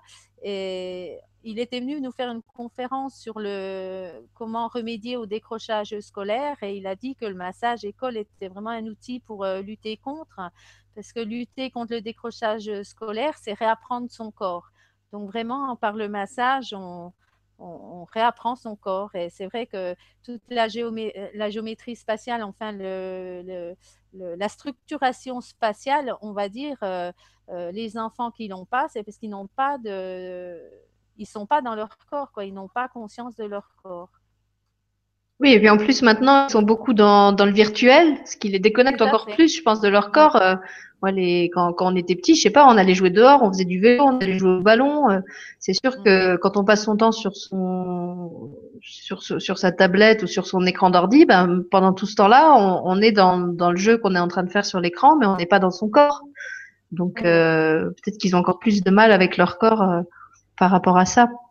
Ça permet d'apprendre aussi des parties du corps, puisqu'on va masser un peu vers les omoplates, les trapèzes, on va faire le boulanger, donc c'est masser les trapèzes. Donc, on apprend la paume de la main, enfin, toutes des choses comme ça. Donc, pour les plus petits, ça permet d'apprendre des parties du corps et puis d'apprendre à ressentir vraiment à différents endroits euh, du corps. Euh, et ça, c'est important parce que ne serait-ce qu'avant de démarrer le massage, maintenant, on, fait approcher juste un petit peu les mains des épaules sans les toucher et je, vois quand je leur demande qu'est-ce que vous sentez dans vos mains, en fait, euh, on voit qu'il y a un temps de, il y a un temps entre euh, prendre conscience que je dois mettre mon ressenti dans mes mains. Enfin, il y a des connexions qui doivent se faire parce qu'ils n'ont pas l'habitude. Et ils me disent ah ça, ça, picote ou bien ça chauffe ou bien ça me repousse ou et il y en a qui sentent rien mais c'est pas c'est pas gênant du tout mais c'est là qu'en fait ils découvrent euh, un peu le, corps énergétique ou les liens entre, entre eux, quoi, en fait. Et vraiment, le ressenti par les mains, euh, moi, c'est la poterie qui m'a fait prendre conscience que j'avais besoin de faire mes mains euh, dans mes dernières années de, professeur des écoles. Et c'est vrai que, euh, voilà, j'en suis venue au massage, certainement aussi grâce à la poterie. Donc, c'est vrai que prendre conscience de plein de choses, le ressenti par les mains, c'est essentiel. Hein. Nos mains, elles, sont là pour beaucoup de choses. D'accord, bah écoute, j'étais en train de regarder, j'ai pas trop de j'ai pas trop de retours euh, des familles pour l'instant sur la façon dont ils ont vécu les massages. Euh, mais c'est pas grave, vous pourrez encore les poster après en commentaire euh, sous la vidéo si vous voulez nous partager comment ça s'est passé pour vous, comment ça s'est passé avec l'histoire. Est-ce que vos enfants ont, vous avez eu l'impression que, que d'avoir fait le massage avant, ça les a aidés à être plus concentrés pour écouter l'histoire euh, ou pas? Ah attends, j'ai juste mon fils qui rentre de l'école, il faut que je Ah. Il faut que j'aille ouvrir la porte. J'arrive.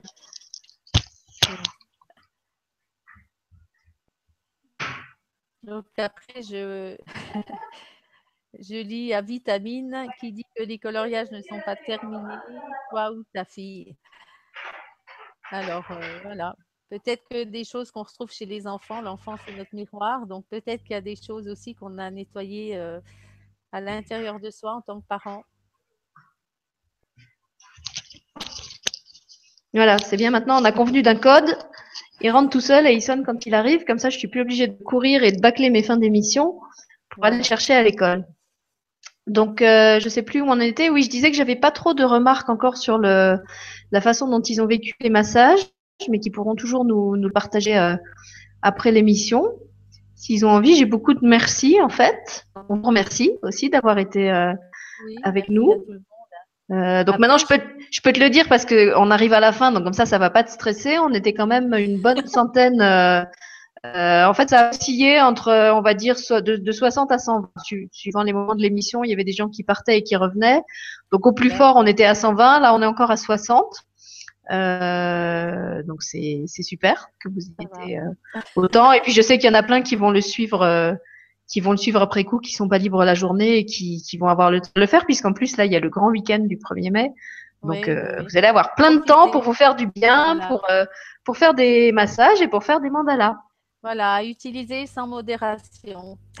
Voilà, parce qu'en plus il n'y a pas de, il y a pas de posologie, il n'y a pas de dose limite. Euh, donc il n'y a aucun danger, c'est pas toxique.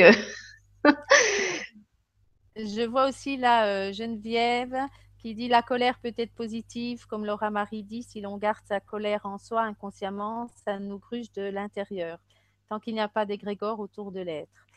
En fait, euh, oui, par exemple, dans le mandala, quand on colorie un mandala, on, pose nos, ressentis, nos émotions, euh, on se libère. hein. Donc, euh, c'est vrai que quand on est triste ou quand on, on est triste, fatigué ou euh, ouais, en colère ou quelque chose qu'on n'arrive pas à dire, on peut très bien faire un mandala. Et en fait, tout va passer par le dessin, donc euh, par la main, hein, par, le, euh, par le corps, et ça nous permet de nous libérer. Et après, on peut avoir des retours. En fait, le mandala, c'est aussi un message de notre inconscient. Donc, de faire un mandala, c'est comme il y en a, c'est l'écriture intuitive ou des choses comme ça. Le mandala, on, le fait avec une intention. Euh, elle, est, consciente ou pas, mais il y a toujours une intention en fait derrière.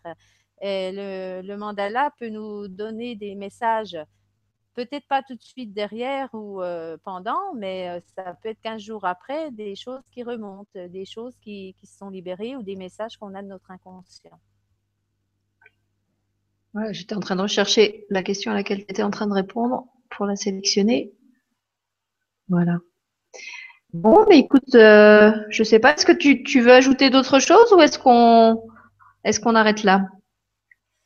Euh, non, je pense que j'ai fait à peu près euh, le tour et que j'ai transmis l'essentiel. Voilà, je, vous invite tous à, prendre, continuer à prendre votre vie en main avec, voilà, et d'utiliser ces outils faciles, pratiques, efficaces, euh, de diffuser autour de vous. Voilà, on essaye de faire connaître de plus en plus le massage à l'école parce que ça bloque encore euh, au niveau éducation nationale, au niveau euh, même des fois MGEN national, on va dire, parce qu'on peut avoir des aides, tout ça. Donc c'est vrai que les... on va dire, on peut pas rentrer par la grande porte. Donc, ce qui est bien, c'est s'il y a de la demande au niveau des parents ou au niveau des enseignants, euh, voilà, faut, faut y aller par euh, le bas de l'échelle, on va dire. Et puis, euh, voilà, après, moi, je, partage, comme les, collègues, toutes les expériences qu'on fait. Et, voilà, notre, rêve, c'est de, que ça diffuse au maximum, quoi, pour le bien-être des enfants et transmettre aussi qu'on apprend vraiment euh, par le corps et le mouvement et pas que par la tête. Il y a des écoles aussi qui, testent. Hein, en Suisse, il y avait une école du mouvement où ils apprenaient ils apprenaient des leçons en faisant de l'équilibre sur un, truc, une planche là, de, cirque avec des rouleaux en dessous. Parce qu'en fait, quand le cerveau euh, est plus stimulé, forcément, euh, on mémorise mieux et donc le massage, il aide aussi à plus euh, stimuler la circulation sanguine. D'accord. Et puisque tu parlais de, diffusion, ben en fait, je voulais rappeler que comme d'habitude, à la fin de l'émission, je vais vous faire un article avec euh, tous les liens euh, et toutes les infos utiles dont vous pourriez avoir besoin pour euh, soit joindre Edwige si vous avez des, des questions à lui poser pour faire la formation. je crois qu'elle avait proposé aussi de vous communiquer les références de ces livres de mandala si jamais vous voulez les commander. On va vous en mettre un ou deux en téléchargement gratuit que vous pourrez faire à la maison tout seul ou à plusieurs. Et puis, euh, je crois, Edwige, que tu voulais aussi leur dire qu'on, tu l'as déjà un petit peu mentionné tout à l'heure, qu'on peut très bien inventer ses propres histoires euh, de massage. Donc là, on, vous a donné en cours d'émission euh, deux exemples que vous pouvez refaire en revisionnant la vidéo. Mais vous pouvez aussi très bien, euh, comme, comme tu disais que ta fille le faisait, inventer vos propres histoires avec vos propres mouvements, en restant bien sûr toujours dans, dans, dans le respect et dans, dans la douceur. Euh, mais, mais faites, faites, appel là aussi, comme, comme je vous dis toujours, faites appel à, votre mine intérieure, à votre, à votre, trésor, à votre créativité. Euh, euh, laissez venir ce qui vous vient. Inventez-vous des histoires de bord de mer, des histoires de, de je sais pas moi, de quand on était petit avec mon frère, on avait une histoire qui se passait dans le Far West avec des cow-boys et des Indiens qui galopaient, qui attrapaient des bisons. Enfin, et on se faisait tout ça avec des, des petits massages dans le dos et ça nous chatouillait et on et on rigolait pendant des heures à se refaire dix fois ce même truc, quoi. Donc là aussi, euh, c'est un plaisir que vous pouvez partager euh, en famille ou vos enfants entre eux. Euh, sentez-vous complètement libre de, sortir de ces, ces exemples qu'on vous a donnés et, d'inventer vos propres massages parce que vous, êtes totalement habilité à le faire. Il y a aussi le massage pizza hein, où on étale la pâte, on met les ingrédients il y a des enfants qui m'ont dit Oh, moi, j'ai appris le massage du jardin. Donc, on plante les légumes, la terre. Enfin, oui, il y a, bon, avec le yoga des enfants, tout ça, il y a, il y a des petites choses qui se diffusent. Donc, ça, c'est super qu'il y ait plein d'autres choses qui, arrivent quand même dans les milieux scolaires. Voilà, s'il y en a d'autres qui veulent euh, les références de Lily Colère pour le relire avec leurs enfants, bah, je vous les mettrai aussi dans le, dans le même article avec tous les liens.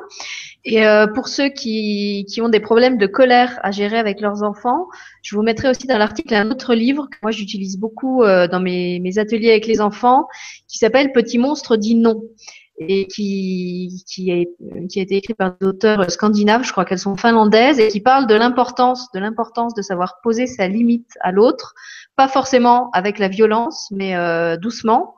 Euh, et je trouve que ça rejoint un petit peu tout ce que tu nous, as, tu nous as expliqué sur le massage, sur le respect de l'autre, sur le fait de le laisser euh, entrer dans, dans, son intimité.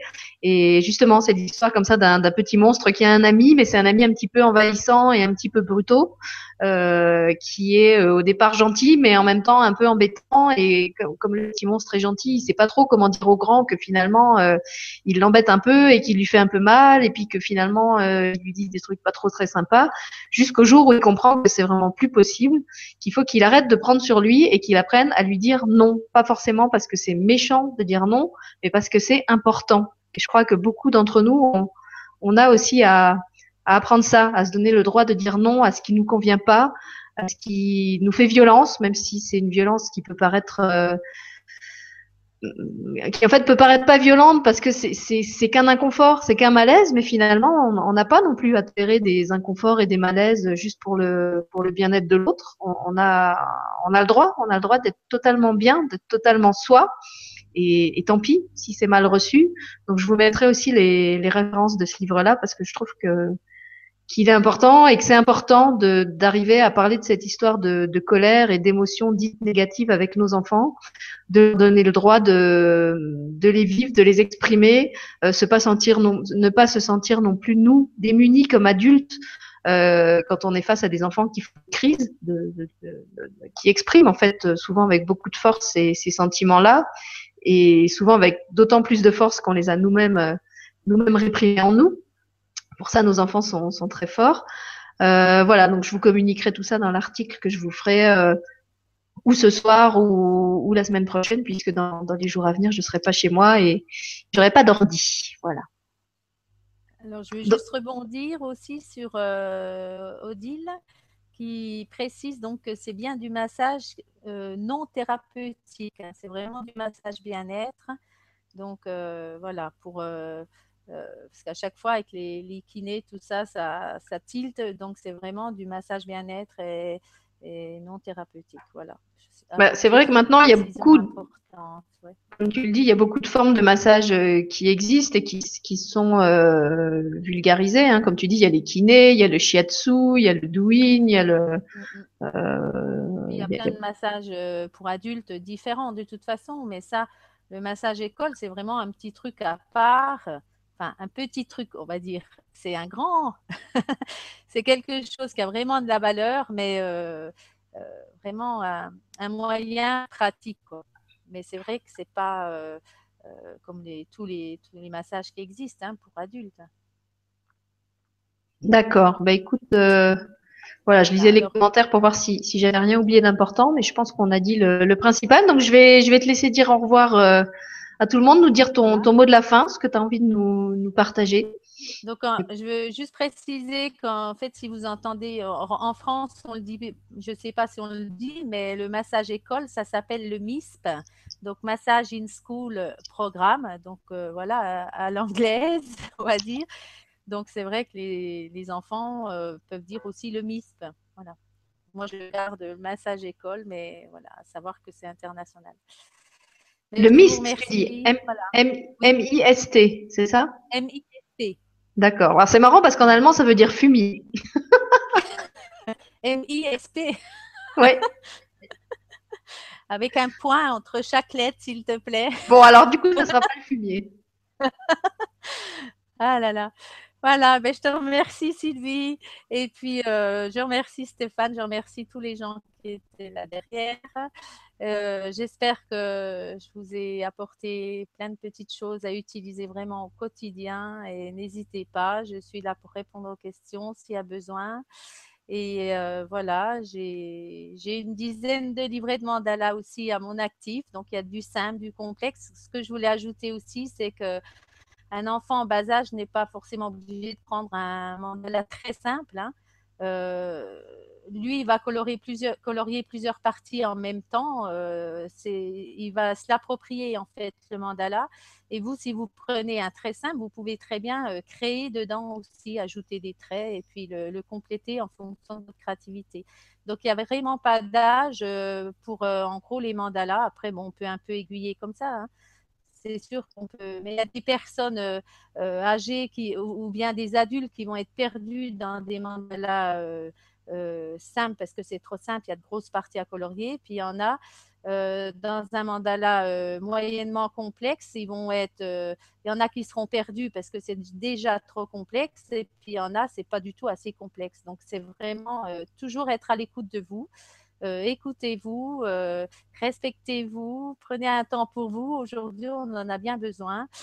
Et puis, de toute façon, si vous êtes là, c'est que vous commencez déjà à le faire ou vous êtes bien dedans. voilà, ben, je remercie euh, le grand changement et puis euh, je vous remercie tous et puis une bonne continuation et au plaisir. Voilà. Mais écoute, merci, merci Edwige d'avoir euh, d'avoir surmonté ton trac parce que Edwige avait, avait quand même très peur de de ce passage à l'antenne et pour être passé quelques mois avant elle sur la sur la sellette et avoir traversé mon écran, ben je sais ce qu'elle vit et je sais combien on est on peut être secoué par ce par cette expérience, hein, à la fois dans le bon sens et, et, et dans un sens moins moins agréable. Donc je te remercie d'avoir euh, d'avoir fait ce grand pas courageux pour venir nous parler de, de, toutes les belles choses que tu fais. Je te remercie d'avoir réglé tes problèmes techniques parce qu'il faut savoir que quand Edwige et moi on est entrés en contact la première fois, Edwige j'étais en mode chauve-souris, c'est-à-dire que son ordi fonctionnait à l'envers et je la voyais la tête en bas. Donc en fait j'étais obligée de tenir mon ordi euh, à l'envers pour arriver à la voir à l'endroit, ou alors je lui parlais en mode bat Edwige. Ah, euh, voilà, donc vous voyez, elle a, elle a déjà fait euh, une grande transmutation de, depuis, depuis nos premiers contacts, puisque maintenant elle est sortie de l'ombre de l'ombre de la chauve-souris. J'ai voilà. mis les pieds sur terre. voilà. Non, c'était super. Moi, je pense que, j'espère en tout cas que tu as, vraiment donné envie aux gens de, de pratiquer tous ces, tous ces beaux outils que tu nous as proposés et qui pourront retélécharger euh, demain ou, un peu plus tard avec les liens que, que je leur donnerai.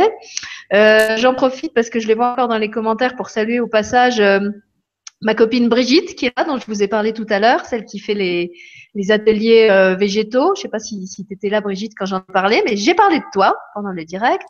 Euh, J'en profite pour saluer euh, la famille Lumière de, Florence qui était là à la dernière émission et qui nous regarde encore aujourd'hui avec ses enfants, et puis Paquita aussi qui est qui est là souvent dans, les émissions du Grand Changement et, tous les autres qui êtes là.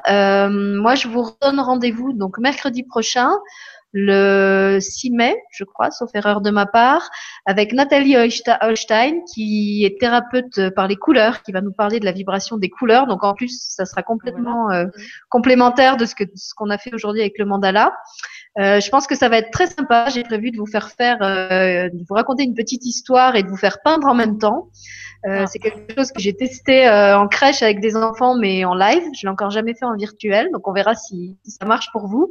Je pense que ça risque d'être assez rigolo. Et puis après, ben, Nathalie justement vous fera faire aussi des petites expériences avec les couleurs, puisqu'elle elle les utilise plutôt pour euh, pour équilibrer et, soigner. Donc je pense que ça va être un atelier très intéressant où là aussi les enfants pourront vraiment participer activement. Et puis, euh, pour ce qui est des autres programmes du, du, Grand Changement, donc je vous rappelle que ce soir, il y a le soin de Corinne Lebras euh, qui est donné de 20h à 21h, si je me trompe pas. Et euh, Stéphane a envoyé à tout le monde, je crois, des mails de rappel pour bien préciser qu'il n'y a pas de direct. C'est un soin qui se fait pas en direct, qui se fait par intention. Donc, vous devez simple, enfin, vous devez, on vous demande simplement de, de vous connecter à votre intention, à, à, ce soin, à votre rate, à, au, bien-être qui, qui va, à la guérison qui vont vous être euh, euh, apporté à ce moment-là, mais vous n'avez pas besoin d'être en ligne et vous n'avez pas besoin d'être euh, à votre ordi. Et sinon, je crois que demain, oui, le 30, il y a donc la, Vibra avec Ayat Ayad qui va encore chanter. Et si c'est comme la dernière fois, euh, je pense que ça va être vraiment merveilleux. En tout cas, moi, elle m'avait, elle m'avait beaucoup touchée. Et je, je crois qu'ensuite, il y a plus d'émissions jusque jusqu'à lundi c'est Julien qui revient. Euh, mais pour ce week-end du 1er mai, là, c'est, c'est tout. Il y a, y a rien d'autre de, de programmé. Donc voilà, je vous dis euh, un grand merci et, un grand au revoir à, vous tous en attendant mercredi prochain. Euh, je vous remercie pour ce petit moment de, connexion qu'on a pris au début de l'émission pour se, se relier par le cœur et peut-être qu'on le refera parce que moi j'ai trouvé ça euh, j'ai trouvé ça fort. Ça m'a bien plu. Et puis voilà, je vous, je vous donne rendez-vous dans une semaine chez moi et puis ce soir et demain soir avec tous les autres de l'équipe. Merci à vous tous. On vous embrasse.